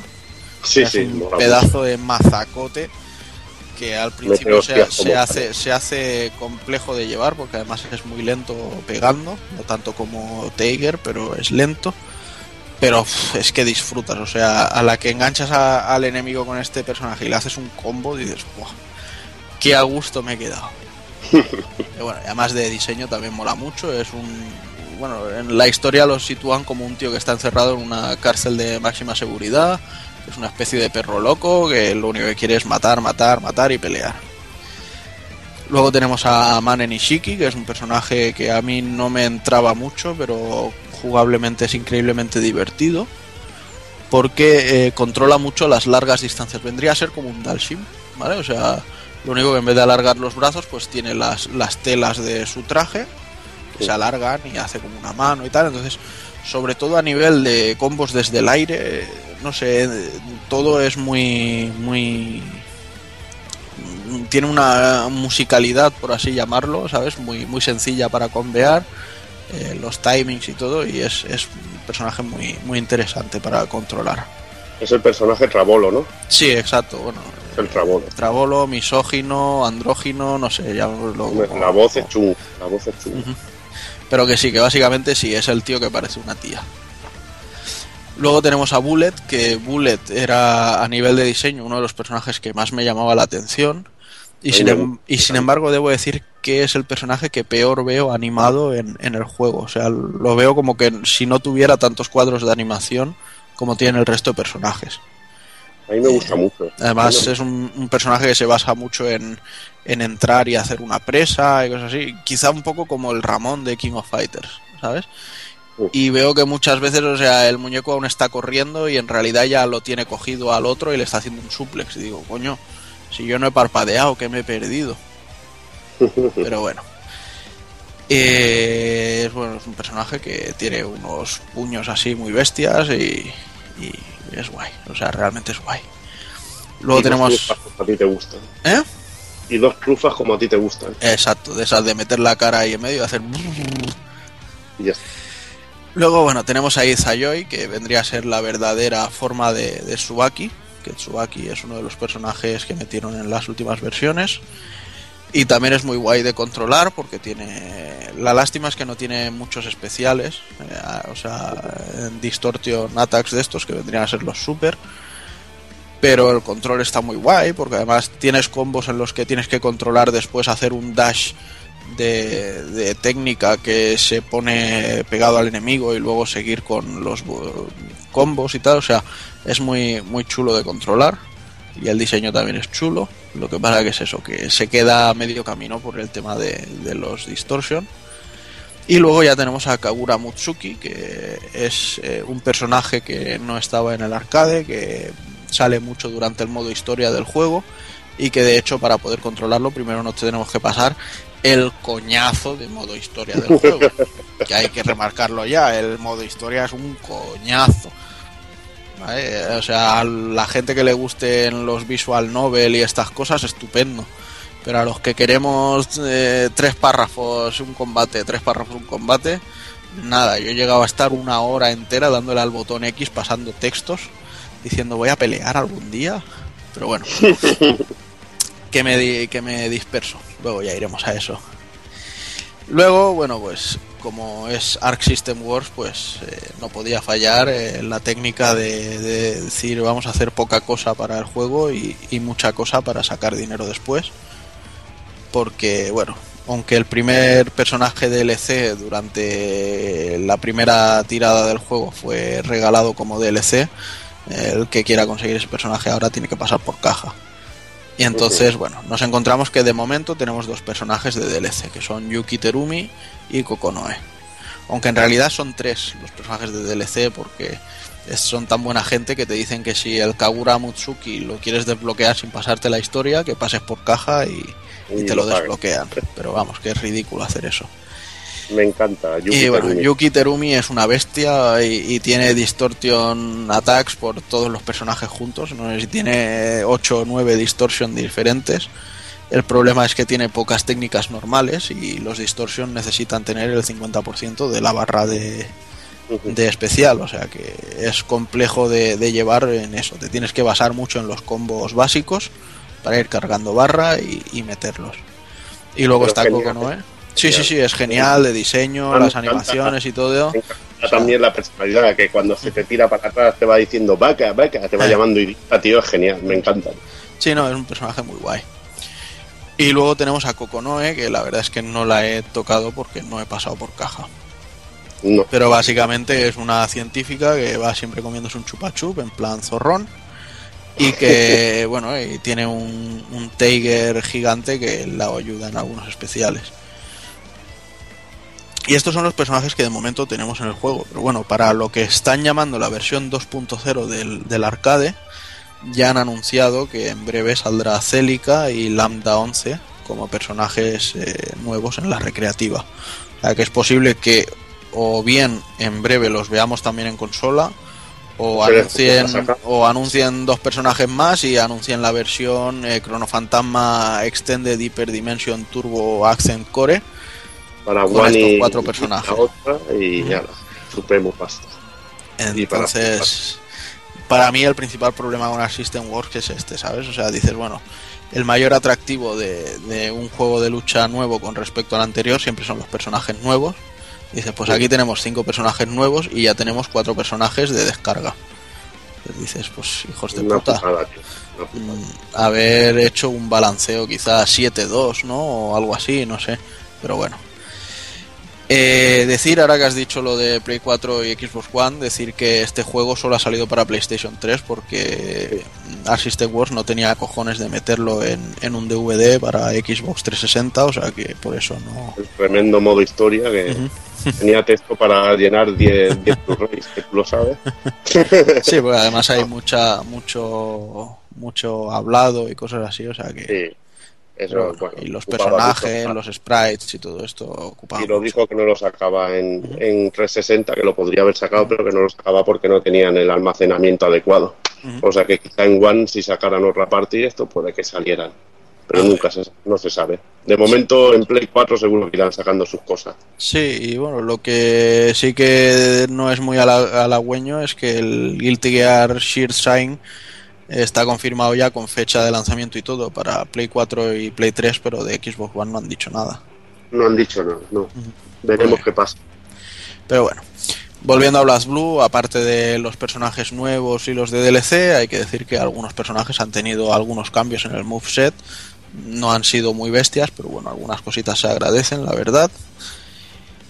Y bueno, y ya pasar un poquito a, comentar que, a ver, yo en un principio siempre he sido muy escéptico con, con la saga Blast Blue, porque a mí un personaje me, me tiene que entrar mucho por el diseño. Entonces, si me pones un juego con pocos personajes el personaje que me gusta, luego los ataques especiales que le pones me parecen un ñordo. Y luego me pones a un bicho que no tiene ni forma, que te tira gusanos, pues digo, bueno, pues esto es un personaje que no me interesa. O sea, si ya tienes pocos personajes, pues réstale uno. Sin embargo, profundizando bastante con, con este Crono Fantasma, lo que sí he visto es una particularidad que no había visto en muchos juegos de lucha, y es que cada personaje es completamente único. Y eh, perfeccionar el uso de un personaje no te garantiza que sepas controlar a otro, ¿sabes? Pues, por ejemplo, tú en un Street Fighter, si juegas, si sabes jugar con Ryu, sabes jugar con Ken, sabes jugar con Shin, sabes jugar con tal, sabes jugar con cual, aunque aunque tengan matices de es que con este el Shoryuken entra aquí y con este el Tatsumaki eh, sigue pegando en vez de tirarlo en el primer golpe. Sí, hay matices, pero mm, son muy clónicos. Sin embargo, aquí todos los personajes son absolutamente diferentes. ¿Vale? Incluso personajes que como diseño te puedan parecer que a lo mejor son clones, pues por ejemplo tienes al, al, al Clover, Clover creo que se llamaba, el, Sí. el niño de, Sí. de la marioneta, y tienes al padre, al, al Relius, y Sí. dices, bueno, los dos van con la marioneta y tal, se controlarán igual, nada más lejos de la realidad. O sea, con el niño tienes que pulsar el botón para posicionar la, la marioneta, ¿sabes? Porque el, el botón, bueno, yo me lo configuré con el círculo, que es el lo que sería el ataque particular de cada personaje. Pues con eso, pues eh, si lo dejas pulsado, al moverte tú, mueves la marioneta, la posicionas en, una, en un sitio concreto para hacer tu combo, de decir, mientras yo le pego, le vuelvo a dar para que mientras a mí me da tiempo de cargar otro ataque, la marioneta le pega por detrás y rebota y no sé qué y no sé cuánto. Con Arakune, que es el bicho este raro, eh, cada vez que usas este botón aparecen gusanos y cosas raras por todos lados de la pantalla y dices, no me he dado cuenta y he hecho un combo de 100 golpes. ¿eh? Cada Es personaje... que- Dime, dime. Es un mundo, que es que eso es lo que mola de, de Black Blue, que, que cada personaje es un mundo. El Ah. Iron Tagger, por ejemplo, tienes que jugar con lo de los imanes e ir atrayéndotelo hacia ti. Exacto, porque es un, un personaje súper lento Sí. y entonces sí, tienes que tirar del, del imán. Luego Luego la... a Lucar un poco al foneo, de ir colocando ranas, tirando rayos y ir puteando, ir moviéndote bien, colocando trampas. Ujú. Y realmente yo creo que es la grandeza del juego, que a mí me recuerda un poco salvando las distancias al Dar Stalker, que los personajes eran muy distintos entre sí, con distintos poderes. Ujú. Y, pero aquí eh, yo creo que, bueno, con Art System ya en Guilty Gear lo demostró que podía hacer cantidad de personajes con jugabilidades novedosas. En este caso yo ya creo que, que ya se desfasan en Black Blue haciendo de todo, porque hay personajes también como Hakumen, que es de counters, eh, personajes, no sé, totalmente distintos. Exacto, Muy, y además distintos. con Hakumen, por ejemplo, eh, en vez de tener la barra de especial, tiene una barra que se va cargando durante todo el rato, ¿vale? Y va rellenando, cada vez que se carga, rellena una magatama tenemos de contador. Y entonces, hacer un ataque determinado nos consume tantas magatamas, hacer otro ataque nos consume cuantas. Y si a lo mejor has estado cubriéndote durante mucho tiempo y te ha dado tiempo a cargar muchas, pues técnicas que de otra manera no enlazarían, por ejemplo, una técnica de cuarto de círculo con la patada y luego otra con el puño que le pegue un combo de dos patadas y luego le pegue un tajo a lo bestia, pues las enlaza. Que me parece que eso es lo que quieren implementar con el, con el en, Guilty Gear con la barra de, de saciedad, de hambre. Me parece que irán por ahí los tiros. O luego, por ejemplo, tenemos a la Litchi que va con, con el bastón y que tiene un moveset para cuando pelea con el bastón y otro moveset para cuando pelea sin él. Y lanzas el bastón, lo colocas en un sitio, eh, haces un combo y al mismo tiempo le das al botón de recoger el, el bastón, igual que pasaba con Clover, con la marioneta y tal, ¿sabes? O sea, cada personaje necesitas echarle muchas horas para, Para dominarlos, dominarlo. porque tienen muchas técnicas, tienen muchos movimientos, muchos combos, y no es como en un Marvel vs. Capcom 3, por ejemplo, que todos los personajes hacían exactamente lo mismo, con todo lo mismo, o sea, eh, cambiaba la velocidad y, y para de contar, y el, y el diseño del personaje, pero todos eran lo mismo.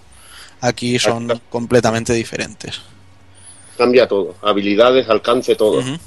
Tienes que jugar, saber jugar con ese personaje. Igual lo más parecido quizá a lo que pueda ser juego clásico puedan ser Ranna y Jinky Saragi, un poco así. Sí, sí, son los dos más, Más más así, pero clásicos. también tienen unas particularidades muy, muy bestias en sí. O sea que es un juego increíble en, en ese aspecto. Al que le guste la lucha y le guste algo novedoso, va a disfrutar. O disfruta con esta saga.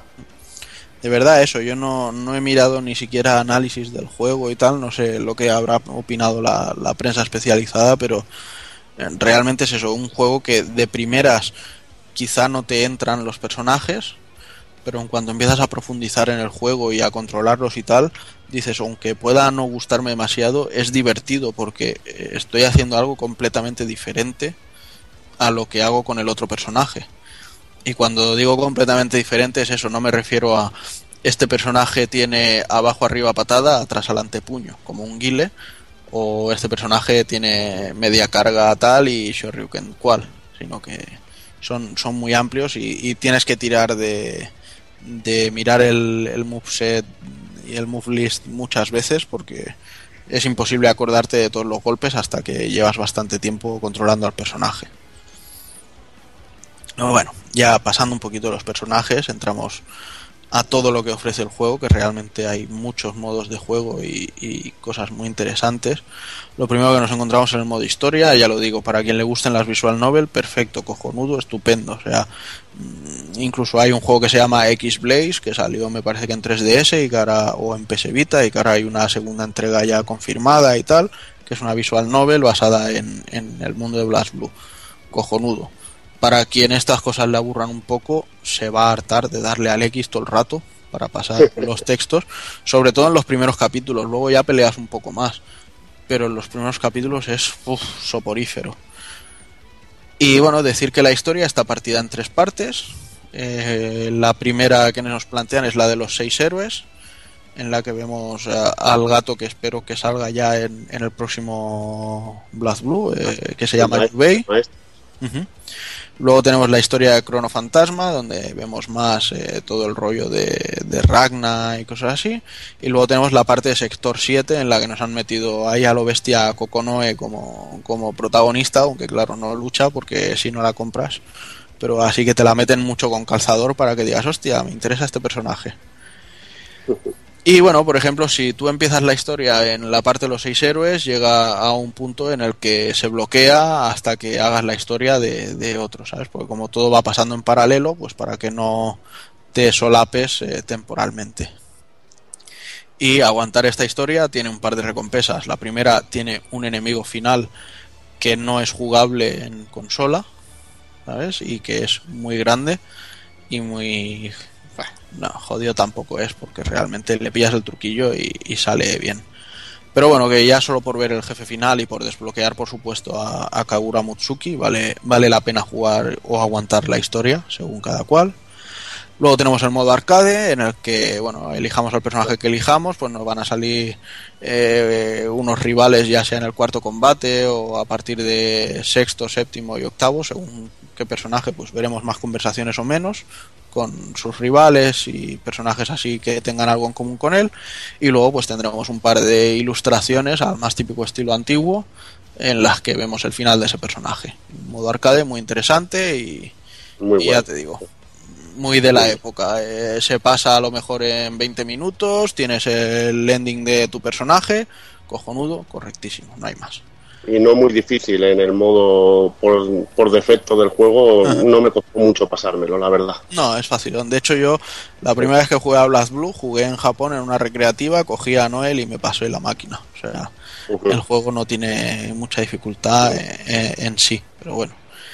Luego tenemos los modos tutorial y training. eh, no hay mucho que decir. El tutorial para Bueno. que nos vayan explicando todo lo que tiene el juego. Es bastante original el tutorial en este caso. Bueno, me mola mucho lo de las voces que van saliendo de distintos personajes femeninos y te van Ajá. explicando cómo, cómo jugar todos los sistemas de juego. Y me parece muy original porque tienen conversaciones muy cachondas y se van pasando entre ellas. Oye, que ahora me toca a mí y tal. Y me hace mucha gracia. Entre Sí, está- eso, eso está muy guay. Es. También decir, por ejemplo, que en la historia tenemos un- una opción que es que la propia Litchi nos explique lo que pasó en los anteriores juegos, eh, haciendo un poco como de, de Wikipedia. Eh, Lo que pasa que, bueno, de nuevo se me hizo muy pesado. Pero está bien que esté ahí para quien quiera pillar la historia desde el principio. Luego tenemos el Challenge Mode. Posiblemente es el modo de juego al que más horas le he echado. Aquí tenemos 30 desafíos para cada personaje.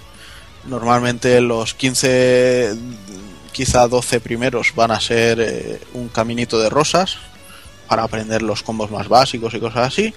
Y luego a partir de ahí se hacen moderados y a partir del 20, ya en el 20, por ejemplo, te dicen mete el, el Astral Hit en medio de un combo.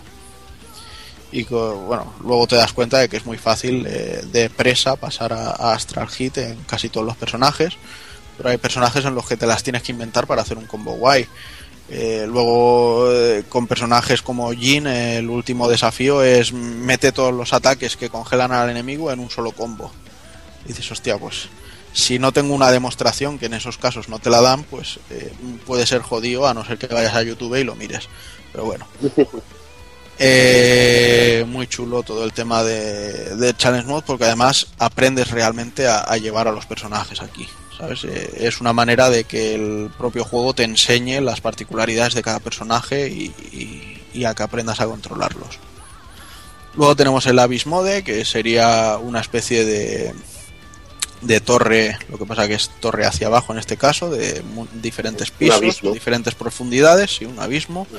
Empiezan siendo de 100 niveles, luego pasan a 200, etcétera, etcétera. Y durante cada combate, pues eh, en determinados momentos te va diciendo, has avanzado tantos niveles, has avanzado tantos más. Y de vez en cuando nos encontramos con eh, eh, personajes que nos atacan en plan, here comes a new challenger.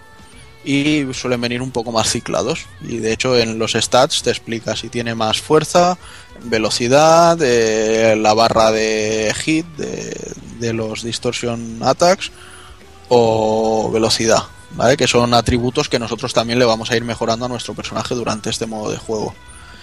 Y entonces cada vez que luchamos con uno de esos personajes nos sale un listado de opciones de las que tenemos que elegir una que va a ser la mejora que vamos a tener.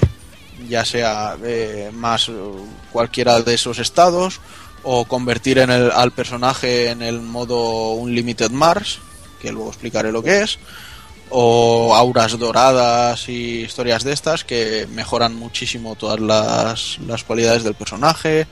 Incluso a veces, por ejemplo, yo este modo lo jugué mucho con Azrael y tiene un ataque que es un cuarto de giro hacia atrás con la patada que levanta como una aura roja y entonces si el enemigo te tira cualquier tipo de proyectil mientras estás haciendo eso lo absorbe y puedes lanzar como una especie de kame que es rapidísimo y que hace bastante daño.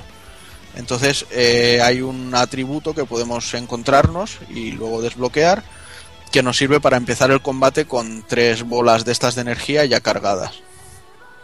Entonces eh, va muy bien porque es precisamente algo que, que le viene de fábula a ese personaje. Y bueno, y este modo pues se, se basa en eso, en ir avanzando, avanzando y avanzando. Es como un survival en sí. Sí, realmente es un Adornado. Ujú, Sí, lo que pasa es que eso tiene más, más cosilla. Y luego tenemos el Score Attack Mode, que vendría a ser pues eso, cárgate a tantos como puedas y a ver los puntos que haces. Aquí no hay más que rascar. Y luego tenemos el modo Unlimited Mars. La puta madre que los parió con el Unlimited Mars. Sea, es el modo más frustrante y con el que más me he llegado a picar. Porque eh, te plantean eh, la inteligencia, o sea, los personajes eliges una ruta. Hay tres rutas, o sea, eliges el personaje que tú vas a controlar y hay tres rutas. Y eliges una de ellas. En cada una de ellas hay, no sé si son siete o ocho enemigos. Vale, pues cada uno de estos enemigos, la inteligencia artificial que tiene no es la que nos demuestra en el juego, sino que le han puesto la inteligencia artificial de jugadores top japoneses o americanos o de donde sea, pero de los mejores jugadores que hay.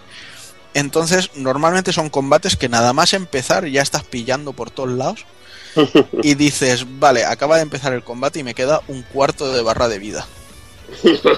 Vale. Pues lo que os decía antes de las versiones Unlimited más de los personajes, eh, son versiones que cambian algunos ataques o los distorsion o le mejoran algunos atributos. Por ejemplo, una vez más con Azrael eh, conseguí esto. Eh, tiene un en la versión normal tiene un ataque que da como un salto y pega un pisotón. ¿Vale? Pues en la versión Unlimited Mars, en vez de hacer eso, eh, pega como un cabezazo hacia adelante y si conecta y le das a otro botón, te hace unos puñetazos en plan hora, hora, hora de yoyos bizarre que te dan también unos 10-12 golpes. Y es bastante resultón y hace bastante daño. Vale, pues para desbloquear la versión Unlimited Mars de un personaje, tienes que llevar a ese personaje y petarte a todos los enemigos de esa ruta. O sea, a todos los top players y, por supuesto, si mueres, tienes que empezar de nuevo. Nada de continúes hasta que lo consigas. A empezar de nuevo. Con lo cual es una putísima pesadilla. Pero mola. O sea, es. mm, eh, es, ma- Masoquismo. es- es malo, pero está bueno. Pero es malo, Es pero está rico. Masoquismo, pero para conseguir un premio chulo. Y luego tenemos un modo de juego que se llama Highlander Mode, que no es otra cosa que enfrentarnos al enemigo final del juego, el que hemos dicho que no se puede controlar, en un combate versus. Luego tenemos el juego online, la verdad hay que decir que funciona bastante correcto, ya antes durante el programa hemos dicho que sí, que es correcto, pero que tampoco es para tirar laureles. Eh, bueno, se conecta muy bien, todas estas cosas, y el juego pues tiene lo típico de estos juegos, de que mientras hace la presentación de personajes hace toda la carga y va todo súper lento, y sí es cierto que durante el juego va bastante fluido, aunque a veces tiene algún que otro tirón, pero bueno, muchas veces depende de la conexión de cada uno y cosas así, pero Del país que sea y todo eso. pero normalmente hay que decir que el 90% de las partidas se juegan muy bien. A nivel gráfico, pues hay que des- destacar que los sprites han sido redibujados en esta ocasión, aunque en muchos personajes no se nota la diferencia, la verdad. Luego tenemos a Noel, que sí, que está rediseñada entera y tal. pero Sí. Mantiene lo mismo en sí. escenarios bastante coloridos, todo muy animado, eh, mucha profundidad, eh, se mueve muy rápido, muy bien, el juego, no sé, o sea, técnicamente eh, es, impeca- que- impecable para un juego de lucha y es lo mismo. Lo mismo que ofrecía la- las entregas anteriores, en una calidad bestial. Eh, Exacto. La primera, bueno, además es el juego que nos ofreció los primeros sprites así en HD y, es espectacular. Y luego donde sí que viene la crema bendita es en la banda sonora, porque la versión de consola tiene versiones arrange que están hechas por un grupo de power metal japonés que se llama Galnerius y que bueno que las voces las las cabezas visibles de este grupo son Yamabi y, y Shiu eh, al Yamabi eh, yo lo he visto incluso por YouTube hacer versiones heavy de- del opening de One Piece y a Shiu lo conocemos básicamente por Animetal y bueno, un grupo que tiene también que se llama Spi- Spinal Cord. Y bueno, decir de Galnerius que a mí personalmente me gustan mucho dos discos, que son el, el Flag of Punishment, que tiene títulos, o sea, canciones muy guapas, y luego, aunque ya cambiaron un poquito de estilo, eh, siempre dentro del power metal, tiene el, el Resurrection, que tiene un tema que se llama Destiny, que si queréis más o menos haceros una idea de la música cañera que os vais a encontrar en el juego, iros a YouTube y buscad la canción Destiny. Ahora no, porque ya mismo vamos a acabar el análisis y está feo que me dejéis a medias. Pero cuando acabemos, acuérdate, te vas a, YouTube y buscas Destiny Galnerius y le pegas un- una, una escuchada. Y nada, bueno, así más o menos esto es lo que nos ofrece el juego. Eh, yo la verdad es que me ha sorprendido muy gratamente. Es una pena que a Europa no haya llegado en edición física, ni siquiera una triste y pelada. Pero bueno, también es cierto que han sido muchas versiones lo que ha hecho Arc System Wars. eh, ya de por sí los juegos de lucha son un nicho en, en Occidente, como aquel que dice, si no, y más si no tienes un renombre grande como puede ser Tekken o Street Fighter. Y eh, han, han quemado muchos cartuchos con, con lo de Blast Blue, Blast Blue Continuum Shift, Blast Blue eh, Continuum Shift 2, Extend, no sé Sí. qué, no sé cuánto, el este, el otro. Bueno, la gente al final se harta y dice, bueno, si el anterior te lo compraron 30.000, el nuevo te lo van a comprar 20.000 y el otro 15.000. Entonces, bueno, es normal que, que haya salido digital solo, pero bueno, ha sido por Sí. culpa de, de Arc System, en, en mi opinión. Pero bueno, Igual, igualmente en Estados Unidos sí que hay también hay mucho más mercado en lo que se refiere a lucha. Sí, y bueno, y, y y así tenido ahí hasta- tienes filial americana, que aquí no tenemos europea, por desgracia. Mm. Muchos de los juegos que han llegado allí en Estados Unidos no nos han llegado. Y decir que el juego también ha salido en una edición especial, salió en una edición especial americana muy chula. Venía un librito de ilustraciones, un muñeco de Endoroid que está, la verdad que está muy bien, muy recomendable. Y bueno, pues eso, básicamente esto es el juego y deciros que si sois fans del, del género de la lucha, eh, comentaros que no os vais a encontrar un Street Fighter, o sea, el juego tiene un ritmo mucho más rápido y más frenético, pero también es, eh, ¿por qué no decirlo?, mucho más técnico, o sea, no vais a aprender en 5 minutos a jugar. El juego va a requerir paciencia y tardes de, de que estéis en trainings y challenge modes y jugando con gente y viendo cómo la gente juega para que realmente aprendáis a ver cómo hay que utilizar a un personaje o a otro. Y bueno, y con todo lo que ofrece, modos de juego, las historias que, aunque os he dicho eso, que a mí me parece un coñazo, pero bueno, que tiene su público y tal, que ofrece muchísimo y es un juego muy completo y sobre todo para alguien que no tenga ninguno de los anteriores, es un juego redondo y, a tener en cuenta en, en- en las estanterías de los, de los jugones de la lucha. Y por mi parte ya está. No sé si el amigo Evil quiere añadir. No, lo has dicho, lo has definido, lo has definido la mar de bien. Poco tengo que añadir porque tengo una opinión muy, muy similar a la tuya. Simplemente que, que, que si podéis disfrutarlo que, y engancharlo que, y os gusta la lucha, que, que le deis un tiento bueno. Pues sale, a tomar por cleta la biciculo.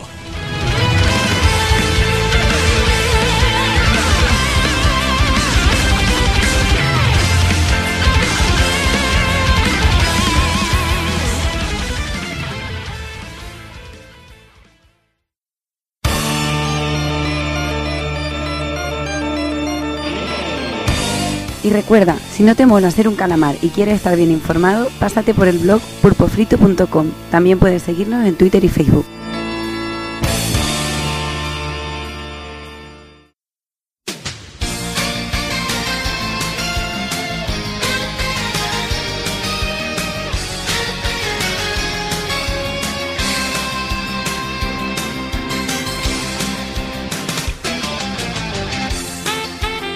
Y llegamos al final del programa. Al final pensamos un programa corto, pero bueno, al final, entre aquí que la gente estaba en modo debate a tope, eh, se, ha, se alargado la cosa y se ha quedado un poquito más, más entretenida. Y así que nada, vamos a ir despidiéndonos del personal. Me despido del señor Doki. Pues nada, tío, un programilla más y aquí a seguir pasando calor, porque aquí aunque sea de noche, tío, el calor sigue apretando fuerte, fuerte, fuerte. Y con muchas Bueno. ganillas y a ver y a ver qué y a ver qué vamos jugando. Bueno, a ver qué tal. Este mes también pinta flojito, pero bueno, veremos a ver, a ver qué nos encontramos. Tenemos la Gamescom por ahí por lo menos. Seguiremos estirando las tofas. Ahí está. Pues nada, Doki, hablamos Venga. en breve. Un abrazo. Me despido también del señor Hazard. Bueno, pues nada, otro programilla más, eh, pero muy desanimado, macho, porque este lo grabamos en martes, yo pensando ya que mañana no trabajaba y, y, joder, macho, ac- acabar a las tantas de la mañana y, y- y pensar que mañana hay que levantarse para trabajar, muy mal. Y nada, a ver este mes, a ver, porque no hay nada tampoco, otro, Poca otro mes.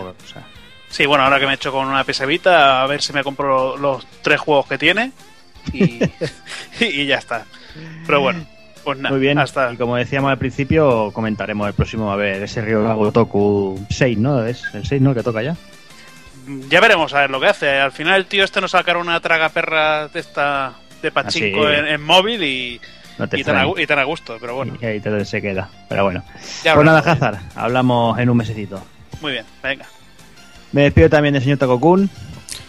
Pues nada, chicos, hasta la próxima. Eh, un gustazo, como siempre, estar por aquí charrando de juegos, ya con ganitas de la Gamescom. Y bueno, y como siempre, eh, agradecer también a la gente que nos escucha, eh, que sigan aguantándonos, aún con, con el calorcito del verano y esas cosas, que bueno, que, que hacemos esto siempre en plan charla de colegas y nos olvidamos de que nos estamos refiriendo ahí a, a los que nos escuchan, así que hoy rompemos un poco la, la cuarta dimensión esta en plan masacre para decirles gracias.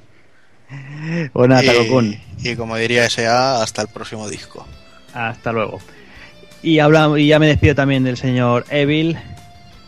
Bueno, sin descanso, seguimos para adelante con los programas y, y preparando un especial retro que, que va a ser la monda. Claro que sí, ese no sé cuánto nos va a durar, pero igual puede llegar a ser locura, ¿eh? Sí, ese me da, me da un poco de miedo. Además que aquí vamos a estar seguramente, bueno, tú vas a estar a tope, el Takokun va a estar a tope, yo voy a estar a tope, incluso al Doki lo vamos a poner a tope. Ay, ay, lo, ay. vamos a enseñar, lo vamos a enseñar a hostias, nunca mejor dicho. Yo estoy entrenando, que lo sepas, ¿eh? Estoy entrenando. Y Bueno. tenemos también Evil a Mr. Karate, que si por algo Sí, se caracteriza es por, por hablar Sí. por los codos. Hablar por los codos y enseñarnos a jugar también, porque este supuesto. tío nos enseñó cada cosa que, que lo flipamos en su, en su día. Una auténtica enciclopedia de, de SNK. De King of Fighters, sí, sí. Va, va a enseñar, pero muchísimas cosas. Pues nada, Evil, nos ponemos ahí a tope que hay que trabajar en ello. Ahí, ahí estaremos, dándole duro. Venga, ya hablamos. Venga, hablamos. Y nada, como decía Evil, de aquí dos semanitas, pues eso, eh, especial King of Fighters eh, el- por el, el 20 aniversario. eh, veremos a ver, a ver cómo nos excedemos con él. Y de aquí un mesecillo, pues nada, volvemos con toda la actualidad del mes de agosto, aunque sea poquita, por lo menos es lo que comentaba antes. Teníamos esa Gamescom por el camino, que bueno, que seguramente alguna noticia interesante nos traerá. Y poco más, así que nada, como siempre os digo, señoras, señores, niños y niñas, portaros bien, ser buenos y un saludo a todos.